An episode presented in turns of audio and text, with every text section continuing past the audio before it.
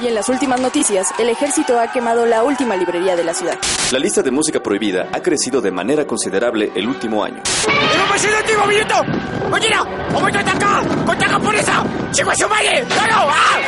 ¡Seguimos informando para Freak News! Transmitiendo desde la capital del imperio, Freak Noob News, lo último que queda.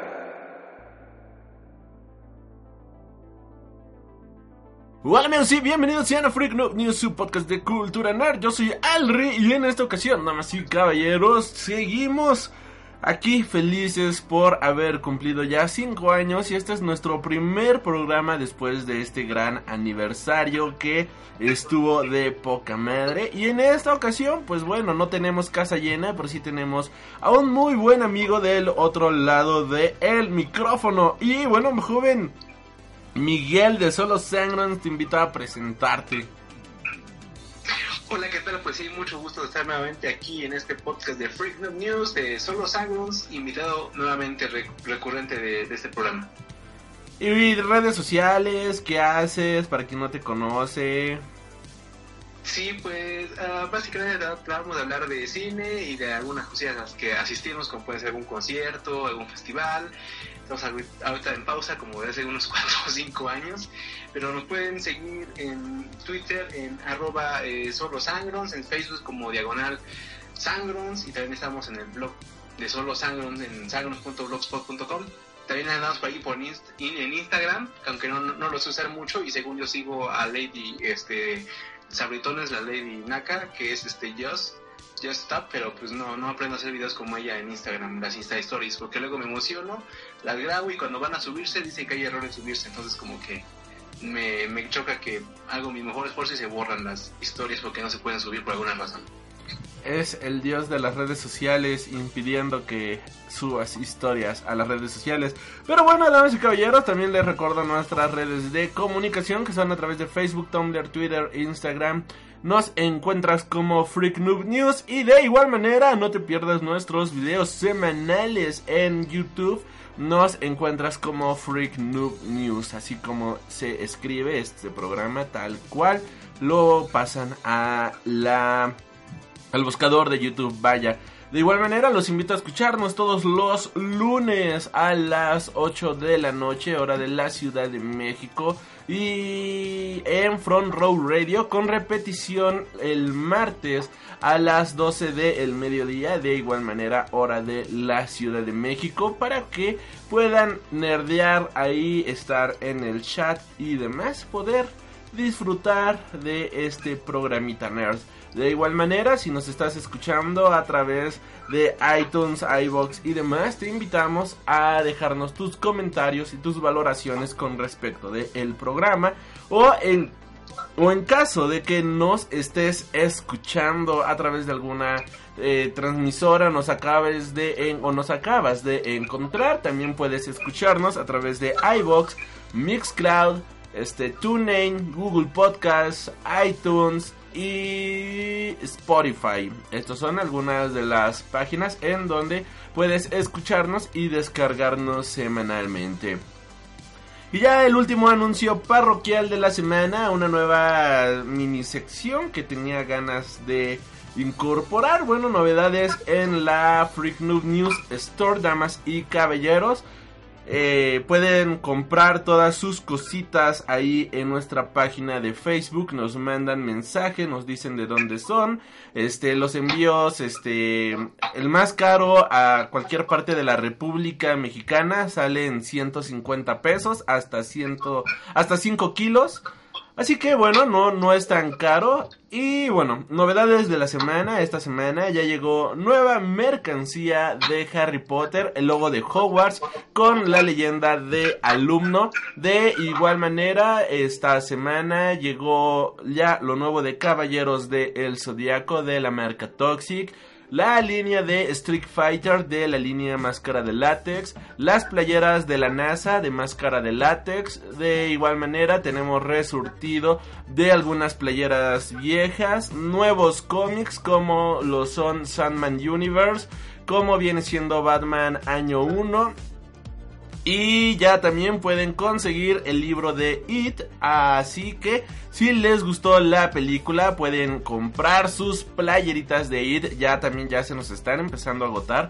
Ya, hay algunas que dicen agotado. Así que bueno, si les gustó la película de It o quieren conocer más al respecto de este mundo, en la página pueden comprar tanto las playeras oficiales, eso sí, todo es completamente original y las playeras, playeras originales, playeras licenciadas y de igual manera pueden comprar lo que viene siendo el libro de Stephen King en el cual se inspiraron para hacer esta película. Y ahora sí, sin más, damas y caballeros, nos vamos con las noticias de esta semana. ¿Me escucha, Jerry? No, no quiero romper tus reglas ni nada. Es tu casa, tu mundo, tu trono de Julio César. Pero te diré lo que pienso sobre la escuela, Jerry. Es perder el tiempo, un montón de gente tropezando entre sí, el, el tipo de pregunta dos más dos y todos responden cuatro. Luego la campana suena, te dan un vaso de leche, un pedazo de papel que dice que puedes ir al baño o algo así. Es decir, no es para gente lista, Jerry. Sé que no es una opinión popular, pero es lo que pienso sobre eso.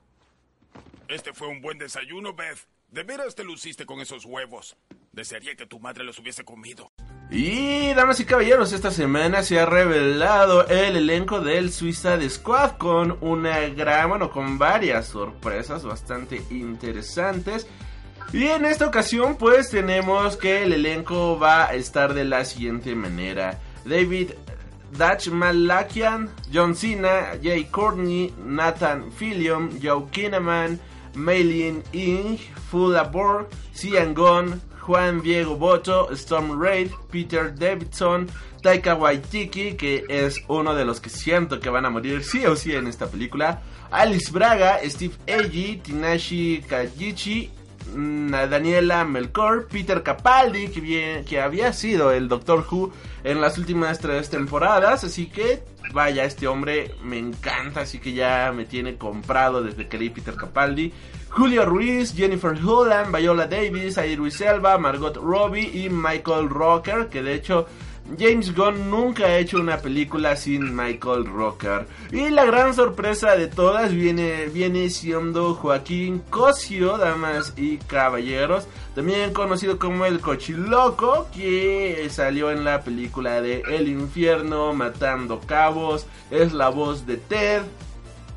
Y llama mucho la atención de que viene siendo uno de los actores principales para esta película. Y si bien en el propio anuncio dice no te enamores de ellos porque pues obviamente van a morir, es el Suicide Squad, debe de haber algunos muertos. En la película pasada pues solamente mataron a Slipknot.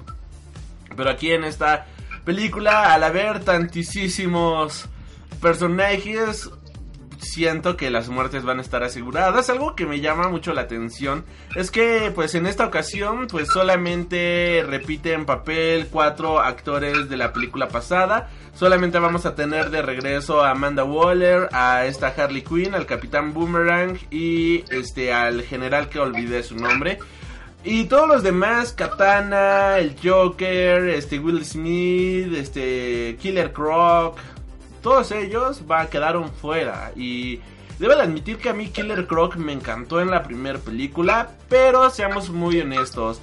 Boomerang, Harley Quinn, Viola Davis creo que sí son los actores principales de la primera cinta, los que más llamaron la atención y pues los vamos a tener en esta película. ¿A ti cómo se te hizo el cast, joven Miguel? Pues aquí apenas lo acabo de, de, ver, también lo, como que estuvo muy sonado, ¿no? Este, únicamente se emocionó la gente por el cast, habrá que ver qué más, qué más este, nos pueden presentar. ¿Para alguna opinión que te genere, nada? Pues no, porque este, yo lo que estoy esperando es que se haga Margot Robbie, ¿no? Entonces, pues, es algo seguro que ahí está, ¿no? ok. no sé qué, qué tipo de look traerá para, para el próximo para las próximas fiestas de Halloween, para que todo el mundo se vista como ella. Vale, pues, y bueno, continuando con las noticias, tenemos que, ya dejando de lado el lado del Suicide Squad, pues tenemos que Kevin Smith revela que adaptará el cómic de The Long Halloween, uno de los mejores cómics de Batman. ¿Tú ya leíste este cómic, joven? Joven, este Miguel? Mm, no. Ok. No, no lo he leído. Pues bueno, este Batman el largo Halloween es una miniserie de cómics con guion de Jeff Loeb y dibujos de Tim Seeley que se basa en las películas de estilo, de estilo film noir y de mafiosos como El Padrino. La trama recorre un año entero en la vida de Batman en Gotham City en sus primeros años como superhéroe, mientras intenta resolver el caso de un misterioso asesino, a medida que se enfrenta a diferentes villanos clásicos de la saga del Caballero Oscuro, entre los que cabe destacar a dos caras.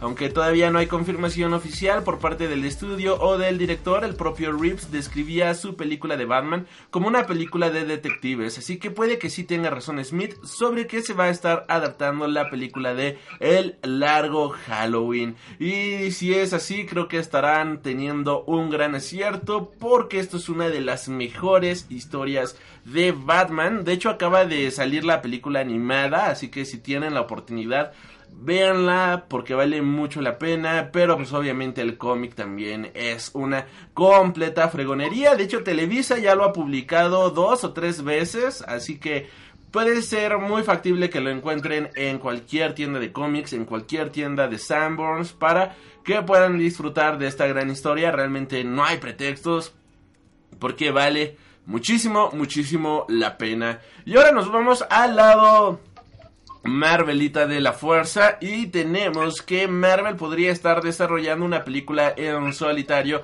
de Silver Surfer. Actualmente, pues Marvel que ya ha dejado ir de casa a Spider-Man, pues ya también tiene los derechos de Fox y todas sus propiedades. Así que en esta ocasión, pues hay un rumor bastante interesante en el cual pues se estaría desarrollando una película del Silver Surfer, personaje creado por Jack Kirby, que es uno de los personajes más complejos de Marvel, pues aunque empezó su historia en los cómics como Heraldo de Galactus, el que se espera que sea el próximo supervillano que recoja el testigo de Thanos, al final se convierte en un poderoso aliado de superhéroes como Thor o los Guardians of the Galaxy. En 2018, en una entrevista con The Hollywood Reporter, el guionista y director Adam McKay, ganador del Oscar por La Gran Apuesta, admitió que le encantaría poder trabajar en una película de Silver Surfer. Y viendo la buena relación que le une a Marvel, fue el guionista de Ant-Man y Kevin Feige casi le convence para que dirigiera después de que Edgar Wright abandonara el proyecto. Parece que el proyecto no es tan imposible de hacer. A lo que menciona, me encantaría hacer una película de Silver Surfer o cualquier cosa con Silver Surfer, porque visualmente se podría hacer lo que ya hicieron los Wachowski con Speed Racer. Además, hay un gran y hay una gran historia detrás de este personaje. Cuando Norrin Rad, o sea, el Silver Surfer, debe de tomar una decisión muy complicada para salvar a su planeta. Esa sería mi película, pero creo que Fox tiene los derechos. Se lamentaba en ese momento el director, pero damas y caballeros, ya revuelve a sonar el río y si el río suena es que agua lleva. Actualmente se está publicando el cómic de Silver Surfer Black que es los acontecimientos que ocurren después del número de Guardians of the Galaxy número 1, en donde la Black Order ataca en el funeral de Thanos. Spoiler alert, Thanos se muere. Y bueno, mientras están en el funeral de Thanos, la Black Order ataca, creando un desmadre este cósmico. Y bueno, Silver Surfer queda atrapado en una especie de agujero negro. Y entonces la saga de Silver Surfer Black es lo que explica qué está pasando posteriormente eh, al ataque de la Black Order en Guardians of the Galaxy es uno de mis personajes favoritos. De verdad, lo que escribió Dan Slott de este personaje fue una maldita carta de amor al personaje. Y sobre todo, si les gusta eh, sagas de ciencia ficción juvenil como Doctor Who, vaya, creo que Silver Surfer de Dan Slott se es te va a caer como anillo al dedo. Además de que las sagas clásicas que ya también publicó este Televisa, que me sorprende que ya los publicara Televisa, vaya, pues de verdad son historias fascinantes, increíbles. Hay una historia. ¿Tú has leído algo del Silver Surfer, joven Miguel? De Silver Surfer, de. Creo que algunas recopilaciones de ahí de los años 80 o algo así. ¿Alguna historia que recuerdes o.? ¿O no? Todo normal. No, todo normal, porque básicamente pues, yo soy lector del Hombre Araña, entonces por lo general cuando sale el Hombre Araña en ese tipo de cómics, pues ya, ya me entero, ¿no?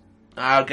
Bueno, pues por ejemplo, una de mis sagas favoritas de Silver Surfer es una vez que se enfrentó cara a cara a la muerte y entonces tuvo que viajar al reino de la muerte para poder, este, digamos, enfrentar su propia realidad. Y es un cómic super metafísico que está de puta madre. La verdad me encanta por completo.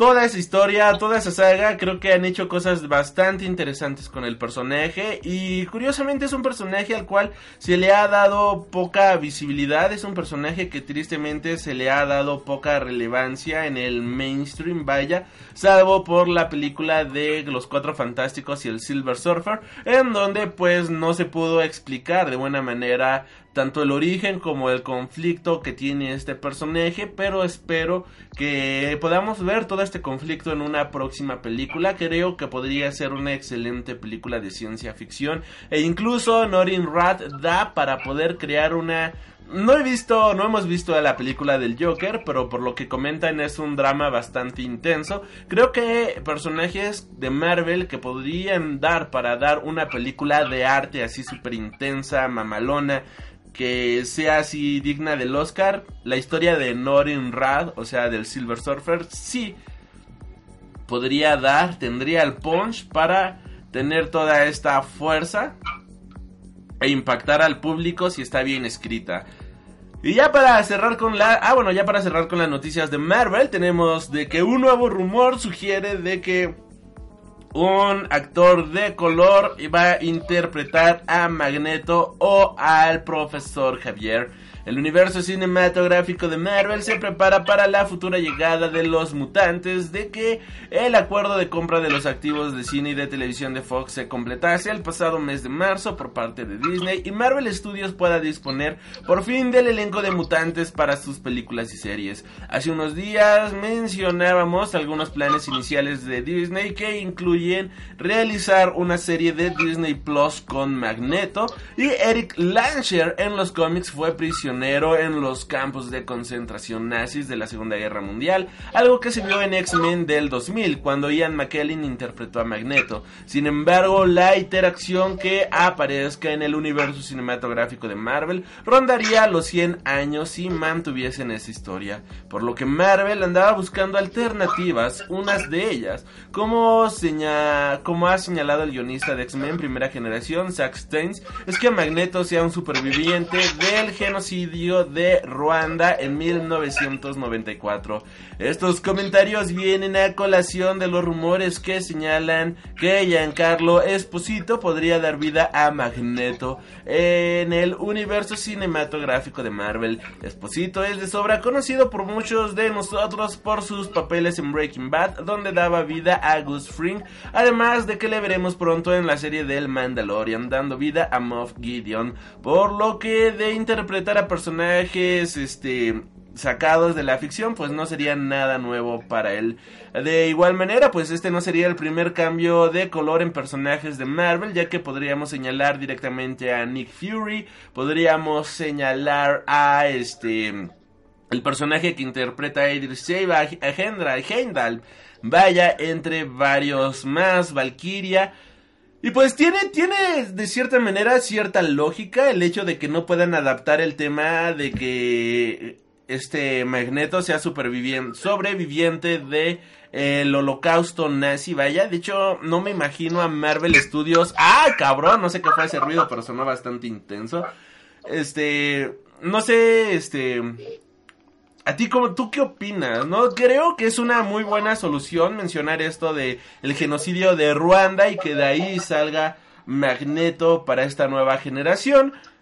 Pero pues sí, sí, sí, sí, este el tema de los cómics a mí me encanta.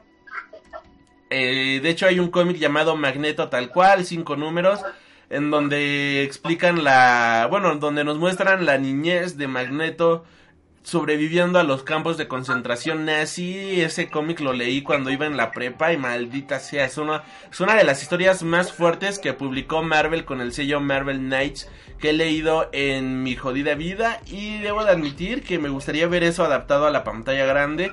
Aunque si lo adaptan, pues también tendrían que hacer algo porque, pues como dicen, ¿no? Si, si respetan el cómic, si respetan el canon, pues Magneto tendría más de 100 años en la pantalla grande y pues como que simplemente ya hay algo que no coincidiría ahí. ¿Y tú qué opinas, joven Miguel? Pues sí, suena interesante. Este no sé si lo van a, a aterrizar a nuestros días o lo van a hacer tipo Capitán América, que en realidad sí Magneto haya sufrido esa experiencia traumática en la guerra mundial y que por alguna razón haya quedado pues no sé criogenizado o este cómo se llama o detenido en el tiempo porque recordemos que su hijo es Cable no por lo que tengo entendido y él puede viajar en el tiempo no el hijo de Magneto es este Wanda y y Pietro ¿Y Cable quién es?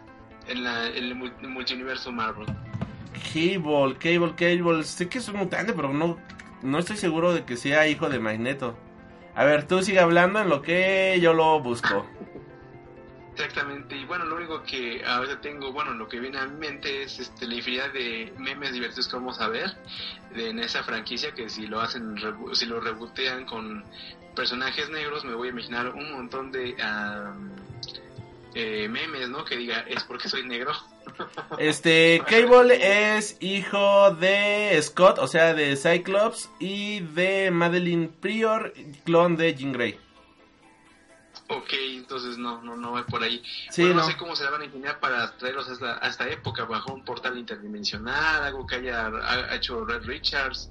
I don't know, eh, no, no tengo ni idea, pero ya son cosas que, que pueden, este, uh, pues con el paso del tiempo como que mejorar, ¿no?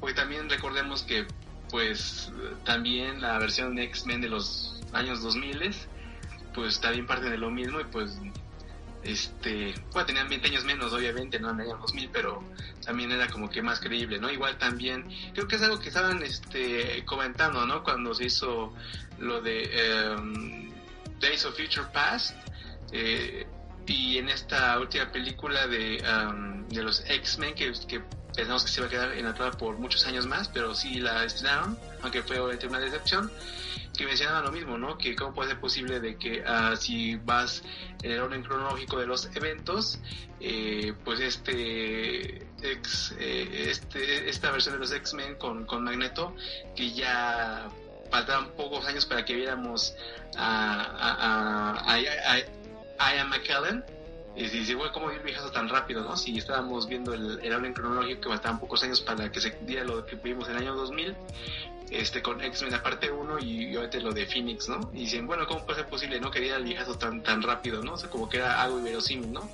Pero bueno, pues son ideas de, son ideas de los cómics, ¿no? Pero hay que ver cómo se las arreglan. Sí, habrá que ver, habrá que ver cómo se lo terminan arreglando. Estoy bien enfermo. Pero bueno, ya nada más para cerrar con las noticias, dejando de lado Marvel y DC. Tenemos que la serie de Pokémon, damas y caballeros, hace historia. Y es que Ash, después de 20 años, damas y caballeros, ha logrado lo impensable. Pasaron 20 años 1082 episodios y 22 temporadas para que finalmente Ash Ketchum se convirtiera en ganador de una liga Pokémon Damas y Caballeros, más concretamente de la celebrada en la veraniega ciudad de Alola, después de una cruenta batalla de Pokémon en la que Ash no conseguía vencer con su Pikachu, que quedaba empate durante su combate. Por fin, el representante del pueblo Paleta conseguía hacerse con la victoria gracias a su Lycan Rock. Esto podría pasar como un momento cualquiera en la trama de una serie si no fuera porque el eternamente niño de 10 años, hace 21 años, que salió de su casa para convertirse en el mejor entrenador Pokémon del mundo, un sueño que parece que los creadores del anime han estado poniéndole complicado hasta que por fin le han dado un respingo con esta victoria en la liga de Alola. Por supuesto, todavía le queda mucho para ser el mejor del mundo y esto no significa que lo vaya a conseguir, pero después de tantos años muchos fans que estaban, estábamos deseando ver a Ash levantar por fin un trofeo, damas y caballeros. Así que si Ash después de 22 años, 20 temporadas y 9, y 9 ligas pudo ser campeón, pues yo creo que el Cruz Azul a lo mejor y ya este año gana algo, damas y caballeros.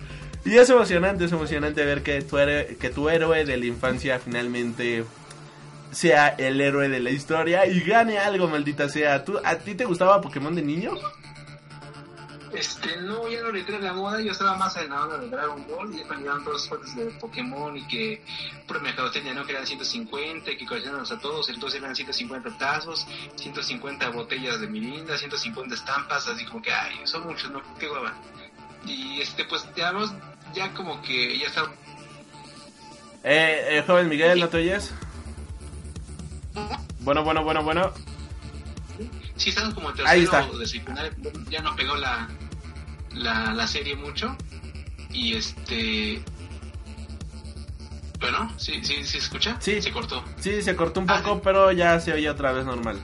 Sí, sí, este, va a ser en internet, pero bueno. Entonces pues, ya, no- ya no le entramos a la onda. Es- eso sí, tenía un amigo que sí estaba coleccionando su álbum de estampitas, pero su mamá se lo prohibió porque eran satánicos, eran del diablo los Pokémones y estaba prohibido que él los juntara. Ya, después se volvió metalero, se, eh, se dejó crecer el cabello y entró a estudiar a la UNAM periodismo, creo.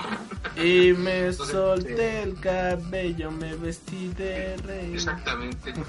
Entonces, probablemente ahí la moraleja es, este, mamás dejen a sus hijos juntar a los Pokémon, si no se van a volver rebeldes, como le pasó a mi amigo. Exacto, y... Y pues bueno, ya con esto concretamos las noticias de esta semana y nos vamos rápidamente a nuestra sección de Freak Cinema, su sección favorita del mundo del cine. Freak Cinema, tu sección favorita del mundo del cine. Obi-Wan never told you what happened to your father. He told me enough. He told me you killed him. No. I am your father.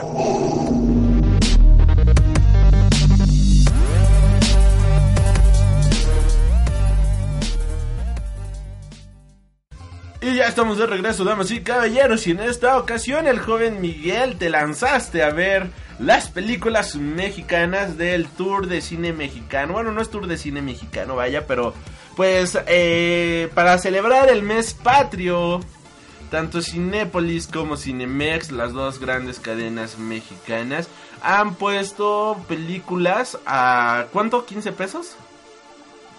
Eh, bueno, en el caso de Cinemex, 20 pesos y creo, ah, y también Cinepolis, 20 pesos. Ok, a 20 pesitos, películas mexicanas que han tenido eh, buen éxito en los últimos años.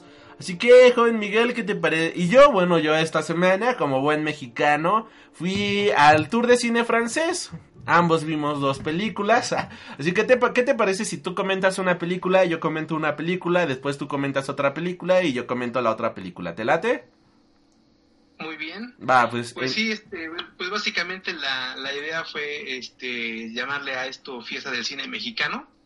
Este que bueno, los dos, este, los dos cines pues eh, como sabemos, pues han menospreciado precisamente el cine mexicano, ¿no? Este es la es el eterno reclamo que se hace aquí en nuestro país de ah, bueno, ah, tienes a los Vengadores en 15 salas de 15 salas y tienes funciones cada media hora y a las mexicanas pues las corres a la primera semana, ¿no? Bueno, a mí yo cuando iba mucho al cine a veces no nos dejaban ni la semana completa, los estrenaban los am, ¿cómo se llama? Estrenaban la función los viernes y ya el lunes ya estaba la mitad de las funciones y ya el miércoles era una función, la última, y ya la, la corrían. O sea, si había, no sé, cinco funciones al día, pues eran las cinco el viernes, cinco el sábado, cinco el domingo, y ya el lunes ponían este tres funciones y ya para el miércoles que era como que mitad de precio a veces estaba una función no y estaba como a las 10 de la mañana o a las 8 de la noche no aquí eh, el único que confiaba Miguel, te Este- suela la voz, porfa. Como que te alejas un poco en momentos y te oyes bien bajito. Bueno, es que estaba, entrando una, estaba entrando una llamada por el, celular, quería intentarlo hacerlo por el por la laptop, pero bueno, ni modo. Ok. Este, sí, estaba comentando que ah, la única eh, empresa de, de cine que eh, pues estaba trabajando básicamente en, en, en crear, en, en creer en lo que es el cine mexicano, pues era Cinemark, ¿no? Ya extinta.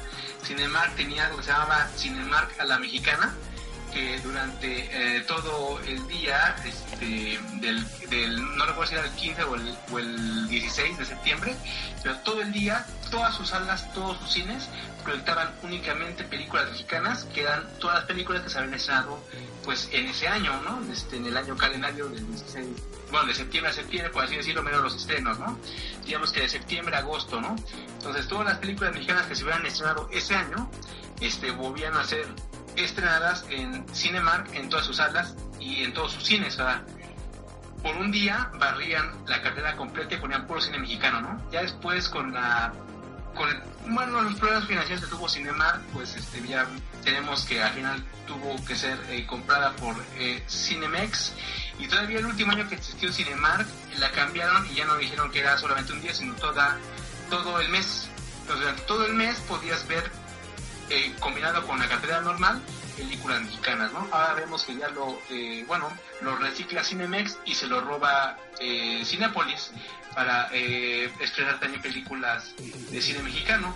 En este caso quería encontrar información de cuáles habían puesto, pero era una, una mesa muy rara, ¿no? Tanto hubo éxitos mexicanos como que de audiencia, eh, éxitos también de crítica, como otras obras muy desnables. Llegamos a ver en Cinepolis que estaba programada El Chanfle de Chespirito, dijimos, pues, como que qué onda, ¿no? O sea, como que no sé si era una burla o realmente si era un homenaje al cine nacional, pero bueno, estaba el chanfle en Cinépolis junto a Niñas Bien o No Manches Frida, ¿no? Así como que fue, fue una mezcla, una selección muy extraña, ¿no?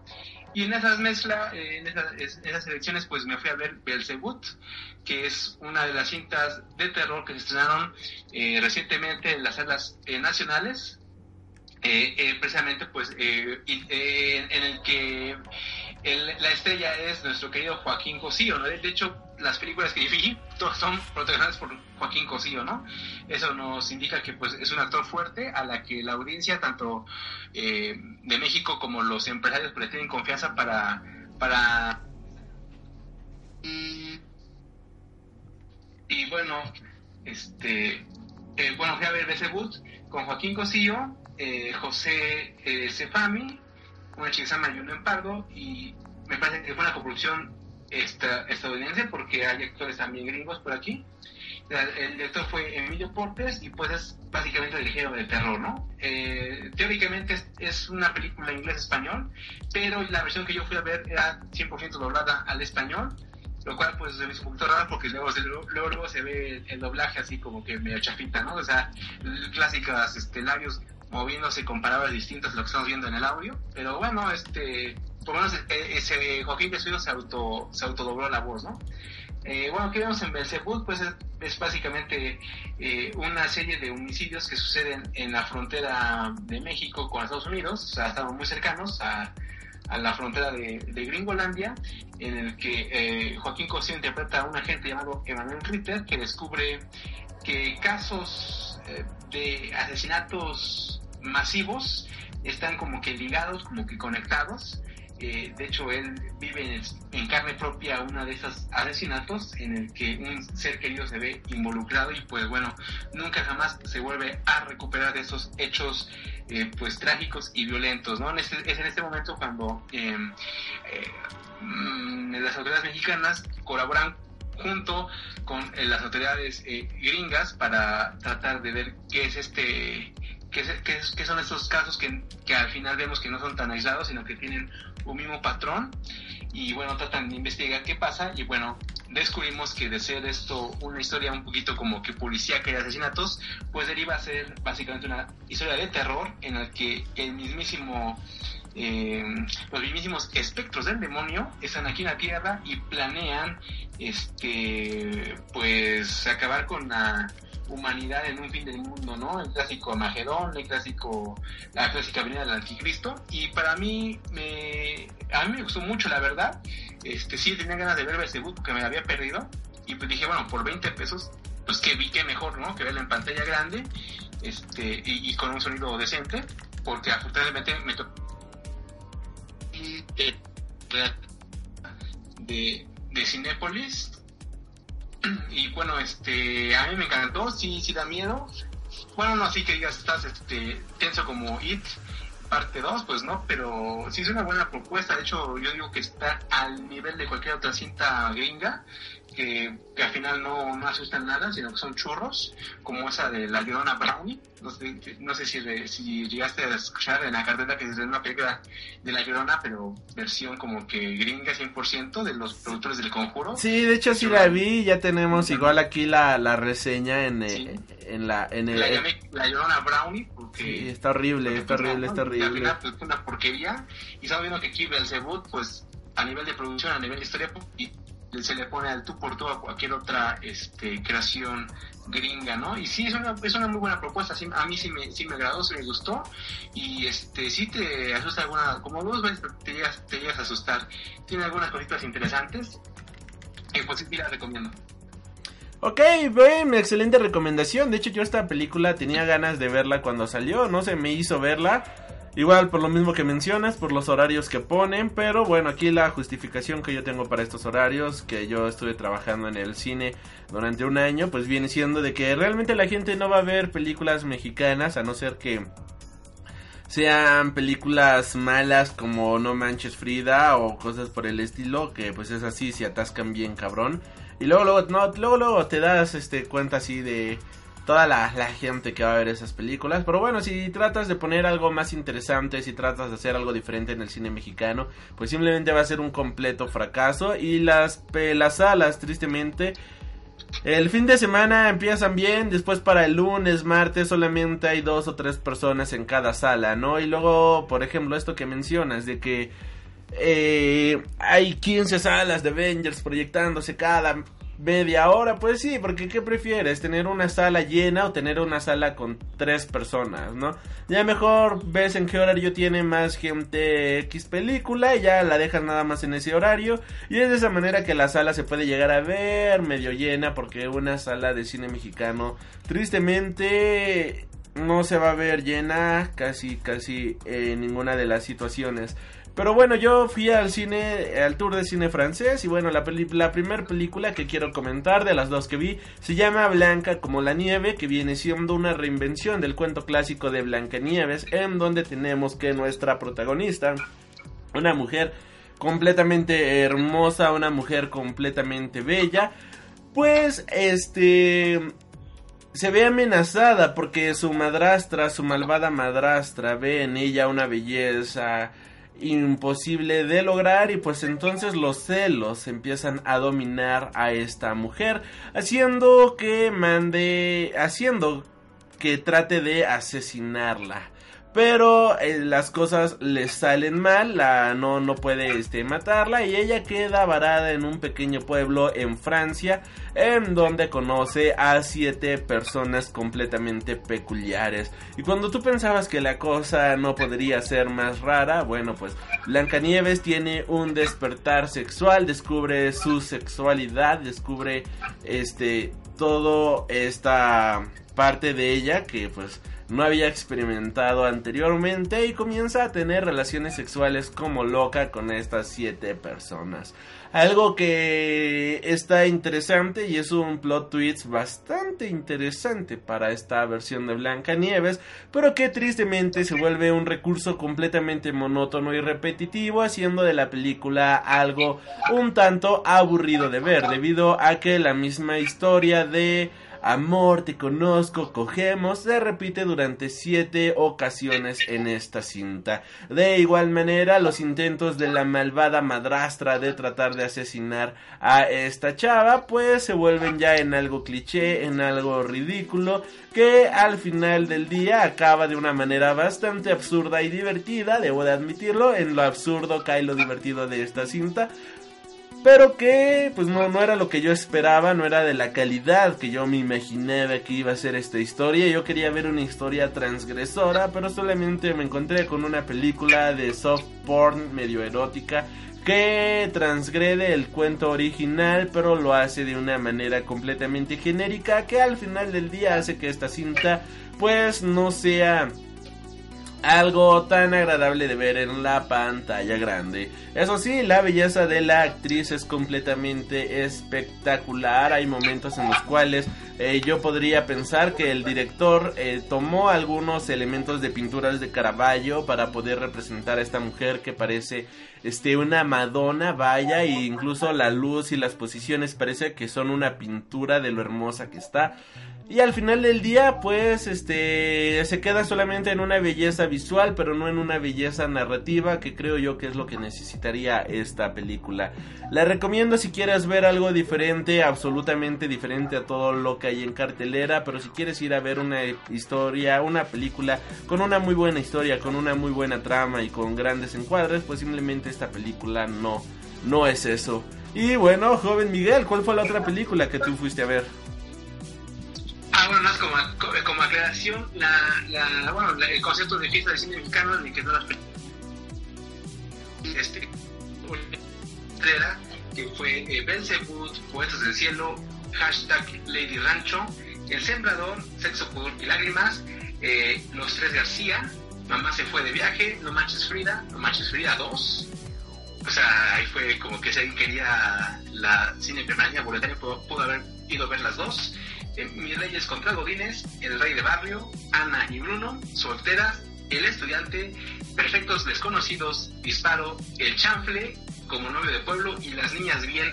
Muchas películas de las que acabo de mencionar ya se encuentran disponibles desde hace mucho tiempo o, en los meses recientes ya en Netflix o en Caro Video. De hecho, Los Tres García está en Caro Video, este, Perfectos Desconocidos ya está en Netflix. Eh, por ahí vi que ya estaba a la venta el DVD solteras, bueno, eh, un poquito de, variedad, ¿no? Para, para todos. Aquí pues se hizo muy raro que sean películas de dudosa calidad con otras de más dudosa calidad. y, unas muy buenas, ¿no? Como, bueno, o, rescatables, ¿no? Como pudo haber sido Belzebut. Eh, mm, digamos que Sexo ir a un poquito, un poquito porque fue la primera cinta que sí apostó a hacerle comercial 100%, o sea, lo hicieron bien, a sacar un soundtrack o sea, a la, onda americana. Este, pues tenemos también a Ana y Bruno, que una película que tardó muchísimos años en salir y que realmente cuando ya salió pues nadie la peló. A mí sí me agradó mucho, de hecho está bien divertida, está muy padre, sí, para que sus hijos puedan ver Ana y Bruno. El estudiante, que también fue una muy buena propuesta, con ya, ya el, descanso en paz, este señor Labat, el actor. Labat, en Perfectos Desconocidos, básicamente pues, una película de conceptos y tipo de Endemol, de Big Brother o Masterchef, pues obviamente el, el, el, el concepto de Perfectos Desconocidos de que cada país tiene su propia película, aquí la versión mexicana, pues tiene unos actores que yo considero que son buenos actores, como puede ser uno de los Bichir, el presidente que salió también en Sexo, Pudor y Lágrimas, es Damián Bichir, eh, esta, eh, esta también chica que salió en, en ah, una serie muy famosa de, Netflix también, que es como que cómica, Miguel Rodarte también está por ahí, está Ana Claudia Talancón, que también está súper guapa, y Cecilia Suárez, ¿no? Y pues, uh, Solteras, que es una película, es una comedia más o menos interesante, se cae como a la mitad, pero luego vuelve a subir otra vez y el final es muy bueno. El final es un final abierto, no es el clásico final chafa, se ve que le echaron ahí Coco, Solteras yo también la recomiendo. Y pues Las Niñas Bien, que es una película que en la que no pasa nada, está, es un preciosismo de fotografía y de edición, pero pues no aporta nada al cine mexicano. Y eso fue lo que se estrenó. ¿Qué película no entró? Pues precisamente la, la, que, la que yo siempre a ver, que fue Sonora. No me costó 20 pesos, pero como era miércoles aproveché también para verla. Y fui a ver Sonora, pues, igualmente con el cochiloco con Joaquín Cosío. Y un casting también, un cast muy bueno, que es Juan Manuel Bernal, que es el, más reconocido ahí este porque los de, y Dolores Heredia, ¿no? A los demás que pues no ubicamos a los actores restantes, está Giovanna Zacarías, Harold Torres, eh, Rafael Cebrián, Patricia Ortiz, entre varias áreas más, pero los, los principales, digamos, la historia es Joaquín Cosío, Juan Manuel Bernal, Giovanna Zacarías, eh, Harold Torres, y un poquito también Herando González, ¿no? Y bueno, ¿qué pasa con Sonora? Pues es una película 100% mexicana con una historia 100% mexicana sobre un suceso 100% mexicano. Eh, esta historia eh, transcurre en los años 30, eh, a principios de los años 30, cuando ah, digamos, ah, eh, llega al poder, eh, llega, llega al poder, me parece que Calles, eh, y pues quiere expulsar a los chinos que llegaron en la época de Porfirio Díaz del país y bueno, empiezan a expulsarlos de Sonora y también coincide con la, con la Gran Depresión de Estados Unidos en el que Estados Unidos también empieza a deportar a los mexicanos y cierra sus fronteras, ¿no? Estamos viendo que Estados Unidos deporta a mexicanos y los mexicanos quieren también desaparecer a los chinos, ¿no? Esta es una, si digamos, digamos que en el género es una road movie, como, ¿cómo se clasificamos una road movie? En la que básicamente partimos del punto A al punto B, en el que la línea recta es el viaje que uno quiere hacer, pero como sabemos en este tipo de road movies siempre pasa algo en el camino, ya sea bueno, ya sea malo, o una peripecia para que nuestros protagonistas eh, lleguen o no lleguen, o medio lleguen a su destino. En este caso lo que quieren hacer es huir precisamente um, de Sonora, quieren ir a, a, Mexicali, a Baja, Baja, California. Entonces su viaje es ir de Sonora hasta allá, pero hay un pequeño problema, como, bueno, digamos que con el... Uh, con la renuncia de Porfirio Díaz al poder y con la Revolución Mexicana, pues ya no se ha concluido el avance del país y digamos que para ir de Sonora hasta, hasta Mexicali pues no hay carretera, tienen que cruzar el desierto. Así es amigos, entonces vemos las peripecias de pues una pareja que quiere hacer negocio, como pues este tienen un cochecito eh, y quieren rentar el coche, algo así que digamos que un Uber de los años 30, un Uber ni siquiera X, sino es un Uber pool en el que la gente se empieza a subir al, co al cochecito para llegar, o mejor dicho, para huir de Sonora hasta este Mexicali y tienen que cruzar el desierto. ¿Cuál es el problema? Bueno, de que el chofer se enferma, ¿no? Le, de casi casi le va a explotar lo que viene siendo pues la vesícula biliar y su esposa se tiene que rifar el viaje, ¿no? Para esto, pues, ella no se siente segura porque no recuerda 100% el camino. Su miedo principal es perderse en el desierto y, pues, uno ya sabe que si se pierde en el desierto, pues, muere. En este caso, um, se encuentran con que, pues, la gente que ya le pagó el viaje, porque hasta eso llevan un poco de viaje ya transcurrido, pues este, se niegan a que les devuelvan el dinero porque dicen, muy bien, te pagamos, pero no lo puedo dejar aquí en un despoblado o en un pueblo muy pequeño en el que no pasó ni siquiera Dios. Entonces te exigimos a que cumplas con lo que pactamos, ¿no? Entonces eh, encuentran a un tipo, um, digamos, indio, eh, indio místico, mágico, musical, que es Joaquín, eh, eh, Joaquín Cosío, que interpreta un personaje que es Emeterio, mejor conocido como M, que bueno, él pues se quiere sacar la espinta de ser un indio eh, pues alcohólico, en el que como que digamos que quiere hacer un último viaje por el desierto como para traer a sus demonios, pero este viaje pues se va complicando porque los pasajeros pues son una muestra multicultural del país, tenemos precisamente a un, a un chino con su familia, a un eh, pues digamos militar loco, que es este xenófobo, precisamente que quiere expulsar a los chinos, una señora que quiere ir a recoger a sus nietos a Mexicali porque están solos y quiere llevárselos a su tierra natal.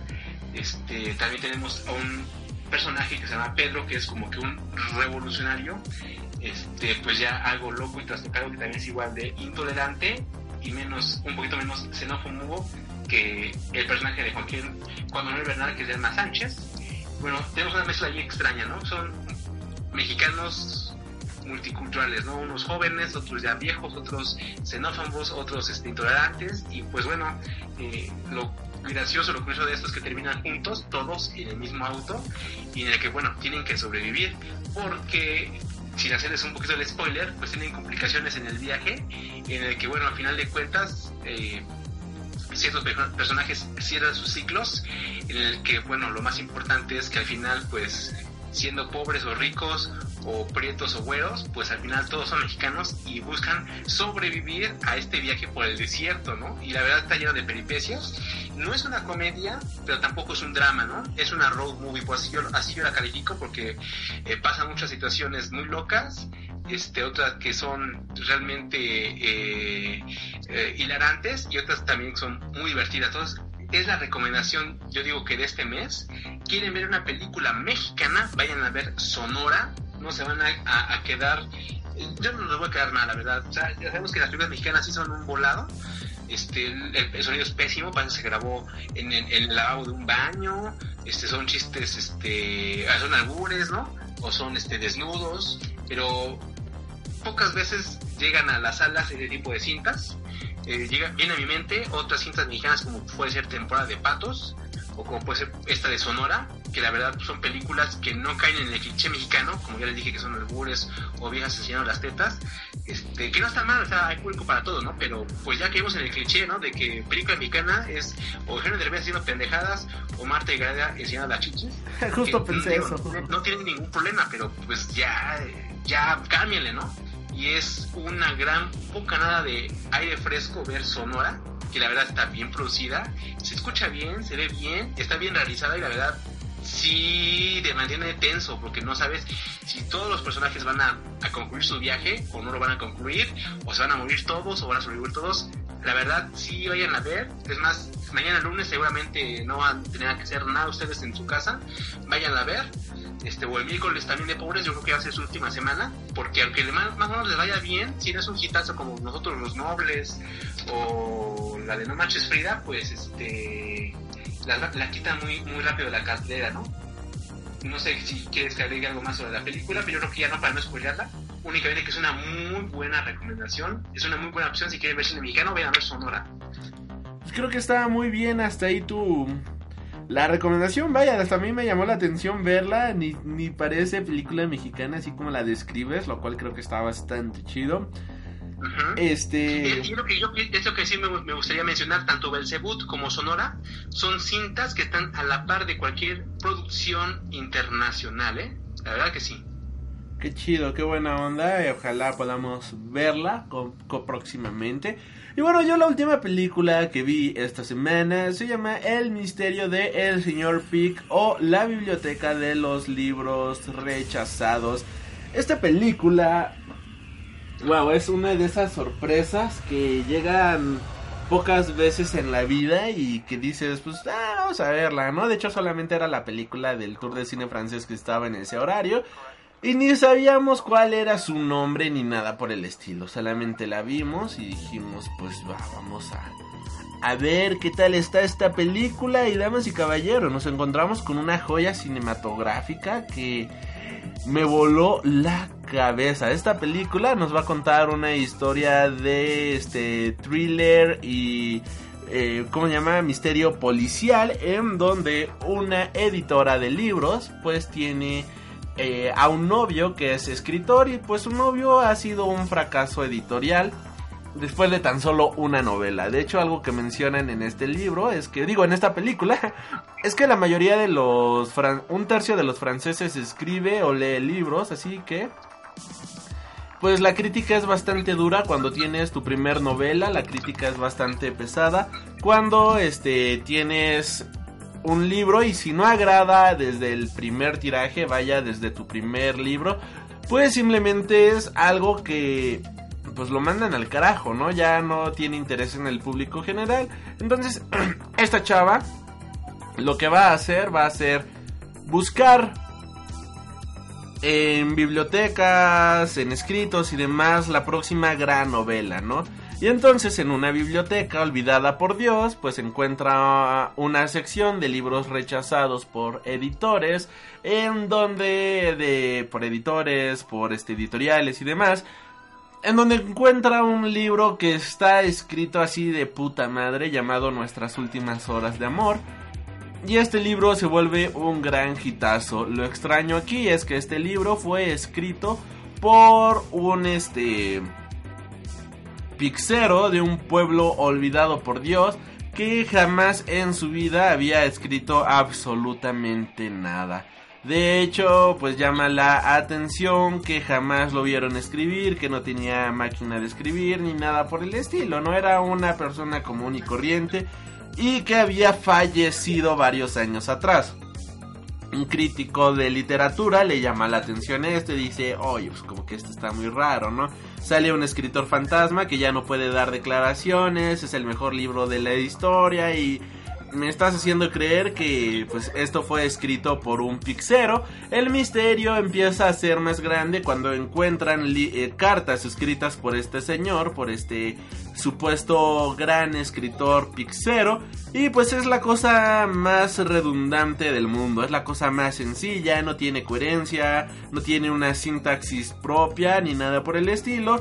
Y es aquí donde el misterio pues empieza a ser más grande. Varias personas dicen ser los eh, escritores de este libro y empiezan a tener varias coincidencias a lo largo de la película. Puntos buenos viene siendo todo el suspense que mantiene esta cinta ya que sí, lo logra de muy buena manera. Logra mantenerte al punto, al filo de la butaca, el ver qué diablos está pasando, en ver quién diablos es el verdadero escritor, eh, si realmente fue este pixero, qué, qué está pasando, ¿no? En esta historia, en esta vida editorial este crítico este de literatura pierde su trabajo, es este echado de varios lugares porque pues simplemente lo ven ya como un loco que está tratando de buscar eh, la verdad de algo que supuestamente ya debería de estar establecido como la verdadera verdad y única y absoluta y al final la película al final del día la película se resuelve de una manera bastante sorpresiva debo de admitir. Es un final que yo nunca vi venir y la película te abre una infinidad de posibilidades la película te abre una infinidad de situaciones que pueden llegar a ocurrir a lo largo de esta cinta pero pues el resultado final, ver quién era el verdadero escritor y todo eso, pues es algo que yo nunca imaginé. O sea, es algo que te revienta la cabeza y al final del día era algo tan obvio que estaba enfrente de ti que cuando te lo pones a analizar dices, claro, o sea, había tantas, pero tantísimas insinuaciones hacia este final que como muchas ocasiones mencionamos, ¿no? Lo más obvio en ocasiones termina siendo lo que más pasa desapercibido de la vista. Y esta película lo logra de una manera espectacular. Película 10 de 10, recomendación absoluta. Y ojalá puedan verla porque si les gustan las películas de misterio y de suspense, creo yo que esta cinta vale muchísimo, muchísimo la pena. ¿Algo que quieras agregar, joven Miguel? Pues únicamente este me están este, comentando aquí por este ah, por, por el teléfono. Este espérame, también te lo dejas subir. Ok. Ah. Y bueno, pues sí, yo como bien les mencionaba, vale. Mucho la pena esta película. Va a estar todavía exhibida hasta eh, la primera ah, semana de octubre. Para que puedan irla a ver a su cine favorito. Ajá, joven Miguel. Pues únicamente pues ya para este concluir sobre las reseñas del cine, este ayer sábado me, me, fui de pato de perro allá a Coyoacán, allá por la Corea del Carmen. Este, hay, un, hay un lugarcillo que se llama Sala Novo, que es del teatro, bueno, mejor dicho, el, teatro se llama este, Sala Novo, y hay una eh, como que pues digamos eh, mini sala que se llama La Capilla que está dentro del teatro Novo, que ya está ahí en la calle de Madrid 13, en la Colonia del Carmen. Este, todos los sábados está presentando una obra que se llama eh, Sensacional de Misterio, Noches de Magia y Vodevil. Esta, uh, esta obra va a estar únicamente septiembre y octubre, todos los sábados de septiembre y octubre a las 7 de la noche. O sea, ya empezaron desde ayer, 14, va a estar el 14, 21 y 28 de septiembre. Y continúa con el 5, 12 y 19 de octubre. Esta es una obra este, realizada por por personas que están eh, echándole muchas ganas a esto anda del teatro. En este caso se les ocurre hacer un, show este de misterio, magia o de como el título lo, marca, que básicamente pues son trucos, trucos de magia con mucha interacción con el público, dan un toque, un toque muy teatral este, y la ventaja de esta, o mejor dicho, lo, lo, curioso de esta, de esta apuesta de de marca M para magia que se llama Sensación de Misterio, pues es que cada sábado va a cambiar el, eh, van a cambiar los trucos. Alguien puede ir cada ocho días y va a haber trucos diferentes. Y pues la verdad me agradó, es, un, es una buena, este, buena propuesta, entonces es, como que el comercial.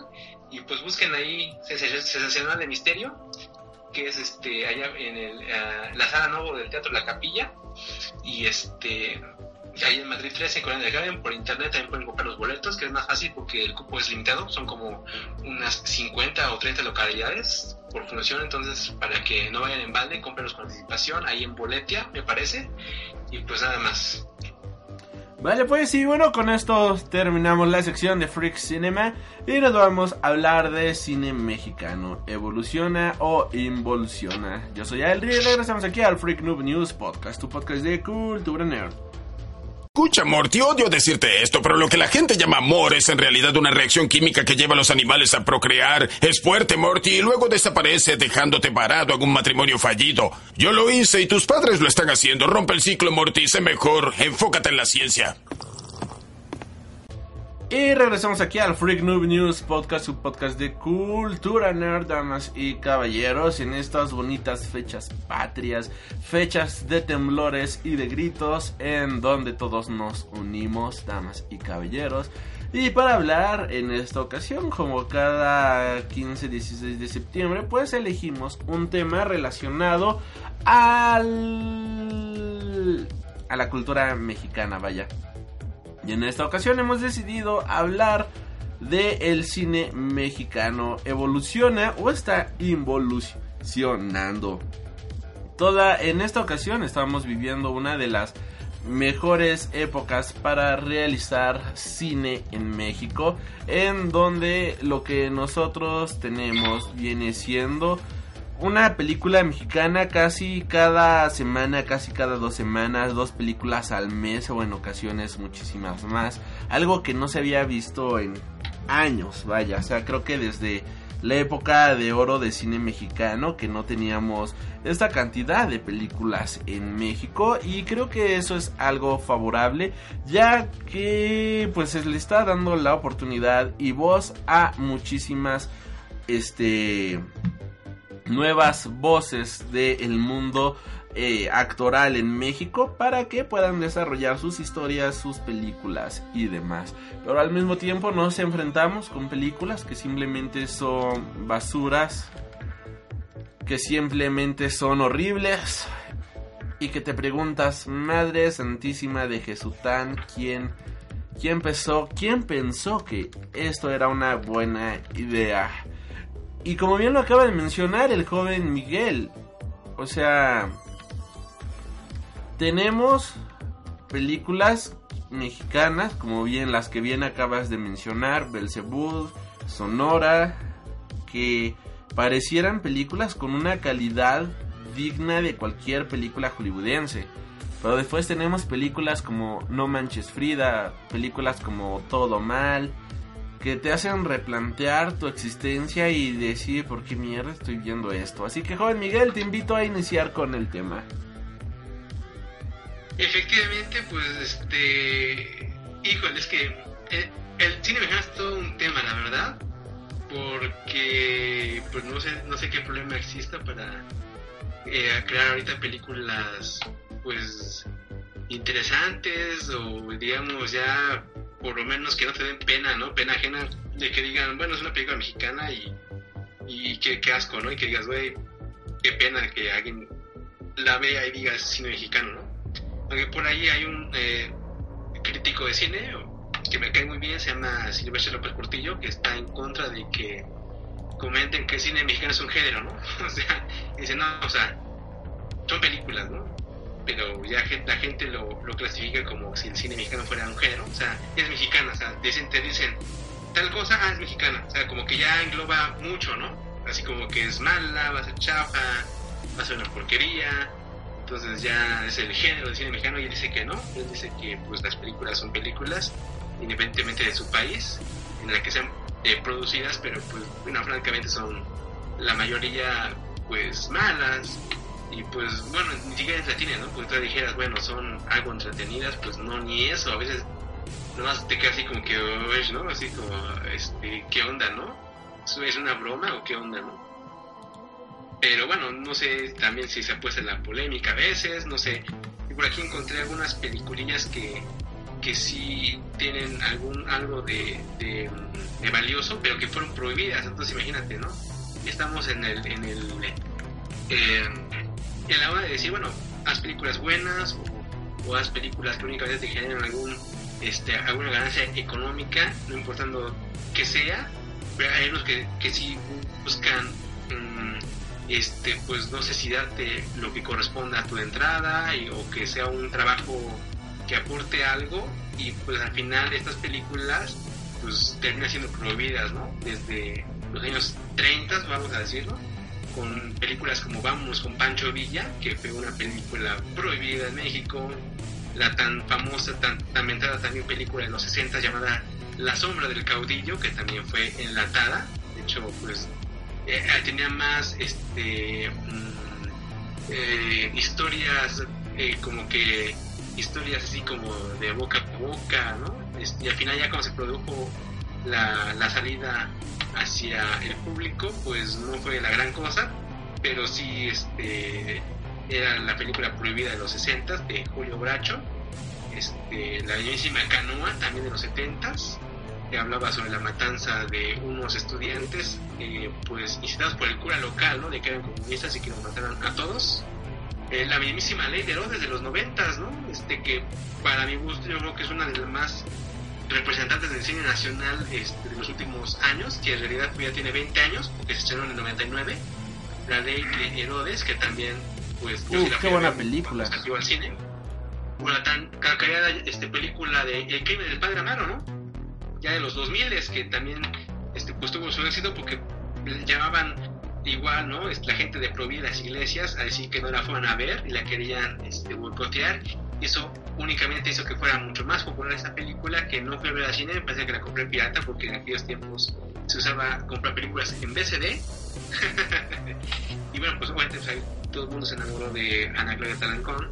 Este, y pues ya más reciente tenemos la película de Presunto Culpable, ¿no? Que le dio la madre al sistema policial mexicano y que dejó, desenmascaraba mucho a gente, ¿no? Jueces y este, judiciales que están más que nada pues al servicio de su beneficio, ¿no? Más que, más que servir al pueblo, eh, su eh, trabajo es joderlo, ¿no? Esas películas que digamos sí tienen algún cierto valor cinematográfico, pues al final del día pues fueron como que censuradas o prohibidas o querían prohibirlas o querían censurarlas o querían desaparecerlas por ser críticas y ese es el tipo de cine que sí debemos de apoyar y de estar pendientes de que se produzca, ¿no? O sea, es mucho mejor ver un presunto culpable que ver un No Manches Frida, pero pues no sé, no sé, o sea, e- es todo un paradigma las películas mexicanas, ¿no? O sea, haces una película buena que critique, que sea este, mira, una película que una película una película que se base en cosas de la nacionalidad mexicana y termina siendo prohibidas porque pues son incómodas ante la sociedad, ¿no? No sé qué más quieras aportar, mi estimado de algunas otras conceptos mexicanos. Mira, ahorita que dices eso de que, que, que, que critique y todo eso, en 2014 salió una película llamada Obediencia Perfecta. Que la fui a ver al cine, vaya, me llamó la atención por el tema que trataba, que hablaba sobre la pedofilia en la iglesia. Y yo dije, ah, chinga, chinga, chinga, una película mexicana hablando sobre este tema. ¿Qué está pasando aquí, doctor García, no? Y pues, lo, a las, lo- todos los que son mexicanos que están escuchando este podcast, que por favor ayúdenos a compartirlo porque tristemente México ocupa el segundo lugar, en el tercer lugar de descargas, pero bueno. Eh, algo que me llamó así poderosísimamente la atención fue el hecho de que esta película fuera mexicana y de igual manera el tema y era un tema muy transgresor. La sociedad mexicana es muy católica, es muy religiosa, pero de la religión católica, vaya. Y no te metas con Dios ni nadie de, de, de- de ellos, de, la, de esta religión, porque vaya, arde Troya, ni se diga de la Virgen, damas y caballeros. Y esta película, al hablar de esos temas, pues era una cinta que siento yo que era muy transgresora. Y vaya, funcionó, funcionó de cierta manera porque la sala en la que yo fui a ver esta película pues estaba más de la mitad de la película llena y curiosamente la mayoría de la gente era gente este adulta, vaya, gente de la tercera edad que me imagino que pensaron que era una película, ah, vamos a ver una película sobre religión, ¿no? O algo por el estilo. Y tómala, cabrón, ¿no? De hecho había unas monjitas, todavía me acuerdo claro que había unas este, monjitas ahí en la sala del cine. Y no se salieron en ningún momento ni nada por el estilo. Yo, yo de hecho dije, no manches, se van a salir ahorita de, de la sala, se van a enojar, ¿no? Cualquier cosa, ¿no? Pero hasta me gustó que estuvieran criticando de, ay, ¿cómo puede ser posible? Qué horror, ¿cómo hacen eso? Que no sé qué, ¿no? Y dije, órale, ¿no? Está, está chido que una película así abra el debate, de verdad que eso me... Me agradó muchísimo y, y hasta sientes escalofrío, ¿no? Decir, órale, una, una película mexicana siendo debate, cabrón, qué chido, ¿no? Y, y después de eso, pues tenemos películas mediocres, mediocrísimas. Pero creo yo que no son todas. Bueno, o sea, sí son la mayoría. Son las más visibles. Es donde está el ojo público. Pero tenemos que observar también lo que se está haciendo en el under, vaya.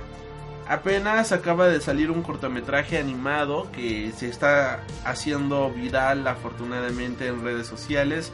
Y es un cortometraje animado hecho en México. O sea, México creo yo que tiene cosas muy rescatables. Y hablando de animación, como bien decías, esta película de Ana y Bruno que pues que se, se, estrenó el año pasado y que yo te decía, no manches, tengo un buen de ganas de verla, pero los horarios están de la chingada este era o verla a las 10 de la noche para salir a las 12 de la noche, pues como que dices, no manches, o sea, no, no, no, no, no, ¿por qué hacen estos horarios, no? ¿Qué pedo? Y son películas transgresoras, son películas que se arriesgan a ser diferentes y salir de lo establecido. Y creo yo que ahí, ahí es donde está la riqueza del cine mexicano, en las películas que se arriesgan, que las películas que salen las películas que no se conforman en ser solamente una más del montón, sino películas que dices, ¿sabes qué? Yo quiero sobresalir y arriesgarme a hacer algo diferente. Y tristemente México tiene muy buenos directores, creo yo, pero que están siendo desaprovechados por la maquinaria que es este la industria de cine mexicano y que yo creo que sí hay que ver de cierta manera ya como un género establecido el cine mexicano. A diferencia de lo que comenta este crítico que mencionabas hace rato, ¿por qué? Porque la estética del cine mexicano ya tiene una formalidad, ya tiene una ya tiene como una este, ¿cómo decirlo? Ya tiene una base, ya tiene un estereotipo que es muy difícil de salir de él, ¿no? Igual que las películas de Bollywood de la India. Si dices, ah, es una película de la India, no manches, a ver con qué jalada me van a salir ahora. Es como, ah, es una película mexicana, no manches, a ver con qué este, comedia romántica, romántica y ridícula me van a salir ahora.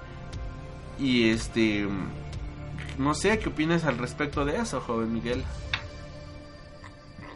Pues sí, este, pues básicamente estamos en el, en el pues no sé si en el uh, en el mejor, en el medio del asunto de descubrir una con el cine mexicano, ¿no? Porque por una parte exigen, ¿no? Le exigen los productores, actores, entonces todo el gremio cinematográfico le exige al gobierno que invierta en el cine porque el cine es cultura, ¿no? Pero pues bueno, al final de cuentas, qué es cultura, ¿no? O qué es una buena película, o qué es un buen guion. O sea, no sé cómo vamos a poder este, despegar esta industria y darle gusto a toda la gente si, si el arte es, es lo más subjetivo del mundo, ¿no? Entonces, eso de que lleguen los eh, actores o los directores y decir es que el gobierno ha recortado los recursos al cine mexicano es malísimo porque el cine es cultura y no sé qué tanto y de repente ves que cuáles son las películas más taquilleras de, de, de México en los últimos tiempos pues son este nosotros los nobles eh, no son este una película de huevos. No manches Frida. este, ¿Mande? no manches Frida. No manches Frida. La 1 y la 2 de hecho. Este la de no eres tú soy yo o kilómetro 31 este bueno hasta hasta películas como este Mis Reyes contra Bobines o la también este Lady Rancho. Entonces uno dice, bueno, ¿qué onda, no? Entonces, eh, probablemente lo que sí habría que empezar a separar, y es lo que mucha gente, digamos que ah, ahí como que tiene las manitas, es, ¿sabes qué? Vamos a clasificar cine mexicano en dos, ¿no? Cine mexicano producido por eh, los estímulos fiscales que da el gobierno y cine mexicano producido por los privados, ¿no? Y cuando vemos cuál es el cine mexicano producido por los privados, pues son precisamente comedias ligeras. Entonces, este, ahí, desde ahí, desde ahí habría que hablar las, que las cosas como son, ¿no? Decir, sabes que esta película no tuvo nada que ver con el gobierno, porque no dio dinero de algún estímulo, como puede ser el, el Fidecine o, le, o el Eficine, cualquier tipo de eh, partida presupuestal para eh, apoyar al cine mexicano, sino que son 100% empresas privadas, ¿no? Llámese una empresa de chiles o una empresa de autos que pues, puso una anita y que este, es 100% privado, ¿no? Por ejemplo, es lo que hace los Alarraqui, ¿no? Este, la familia Alarraqui, pues, este, ha hecho también nosotros los, los nobles, pero también hicieron otra película este, mexicana, que trato de acordarme cuál es, pero que fue malísima, que dices, güey, no tiene nada que ver con, nosotros los, los, nobles, solamente ahí está, aparece el, el, el, nombre de los cuates y dices, bueno, no fue la gran cosa, este, ya se olvidó cuál era, hasta la trato de, recuperar, pero pues sí, al final de cuentas, si tú te pones a ver las últimas películas que han sido éxitos de, taquilla, pero fracasos en la crítica, pues son productos de privados, ¿no? Pues, pues está bien, ¿no? Pues que si quieren sacar su lanita, pues se arriesguen a, invertirla en ese tipo de género. Ya si el, la audiencia le hace el favor de su existencia, pues ya, ya, es ganancia, pero pues digo que estamos como que en, el, en, un punto de quiebre, ¿no? Decir, bueno, que el, cine, que el gobierno de México pague por hacer cine, sí, pero ¿qué cine? ¿Cualquier cine? ¿O cómo, no? Y también pues estamos hablando de la pues de la eterna corrupción, ¿no? También que ha permeado a todos los estratos sociales y a todas las actividades económicas de este país, ¿no? Y creo que aquí también he, he mencionado mucho esa, esa famosa frase, ¿no? Que pues es 100% mexicana, ¿no? Que es antes, para hacer una película, pues venías tu, tu, coche y hacías la película, ¿no? Y ahora no, ahora es al revés, ahora haces una película y te compras un coche, ¿no? Porque pues los presupuestos, pues, o sea, si yo fuera un director que tiene acceso a estímulos del cine, yo te digo, ¿sabes qué? Te voy a, yo como director quiero ganar, no sé, un millón de pesos y la película cosa tres, pues me vale, yo quiero mi millón de pesos porque soy el director y eso voy a cobrar. Este, a los demás actores les voy a pagar, no sé, 100 mil pesos por hacer sus películas y habrá actores que sí van a aceptar. Este, y dices, ¿qué onda, no? Entonces al final vemos que hay un montón de productores, un montón de este, de cineastas que hacen eso, o sea, no les importa si la película va a ser buena o va a ser mala, porque ya está pagada. O si una película vale tantos millones de pesos y de ahí yo ya digo que como director te quiero ganar tanta cantidad, pues ya desde ahí, aunque la película haga números rojos, pues no hay problema porque ya lo pagaron los demás. Entonces, ese también es el, esa es la cuestión, ¿no? O sea, ya ni siquiera están haciendo películas que interesen al público porque bueno, no me importa porque yo ya gané, o sea, no dependen de lo que hagan en la taquilla, la película ya está pagada, le vaya bien o le vaya mal, ya no es prioridad, ¿no? También es lo que se comenta mucho en esto de, del gobierno eh, apoyando al cine, ¿no? Ok, vamos a poner que de 100 películas, este, 99 son un fracaso y una es un éxito genial, ¿qué se hace con ese dinero de la película genial? Pues muchas veces se pierden los recursos, o sea, ni siquiera eso se puede hacer aquí en este país, ¿no? Ni siquiera que una película que sea exitosa, eh, o sea, así que una de cal por tantas de arena, pues ni siquiera eh, le tiene seguimiento, ¿no? Y pues, segundo, por los talentos, ¿no? Estamos viendo que los actores, pues si no pueden vivir a hacer películas, pues se van a... Lo más fácil que hacer novelas, ¿no? Que está muy bien pagado, ¿no? Y se van a Televisa, se van a Azteca, se van a Estados Unidos, ¿no? A Miami y terminan haciendo telenovelas, ¿no? Y, y, pues hemos visto a grandes actores, a veces los mejores actores de su generación, pues estancados, porque aquí no hay industria, por así decirlo, pero pero pues estamos viendo que ellos mismos, los mismos gremios, del gremio del cine la matan atinan a, a la gallina los huevos de oro y ellos mismos se roban los huevos y matan a la gallina para tener más huevos, pues dices, ¿qué onda, no? Eh, viene a mi mente, pues, actores como puede ser Dani Perea, una de las, este, de mis actrices favoritas, eh, que triunfó en, este, en una producción de Fernando Enque, titulada eh, Temporada de Patos, pues su, eh, su incipiente carrera cinematográfica, que hasta ganó un Ariel, este, de plata por mejor actriz, pues se fue al carajo, ¿no? Y la ves haciendo la serie de vecinos, o saliendo en un clip de músicos, pues, pues rockerillos famosos, ¿no?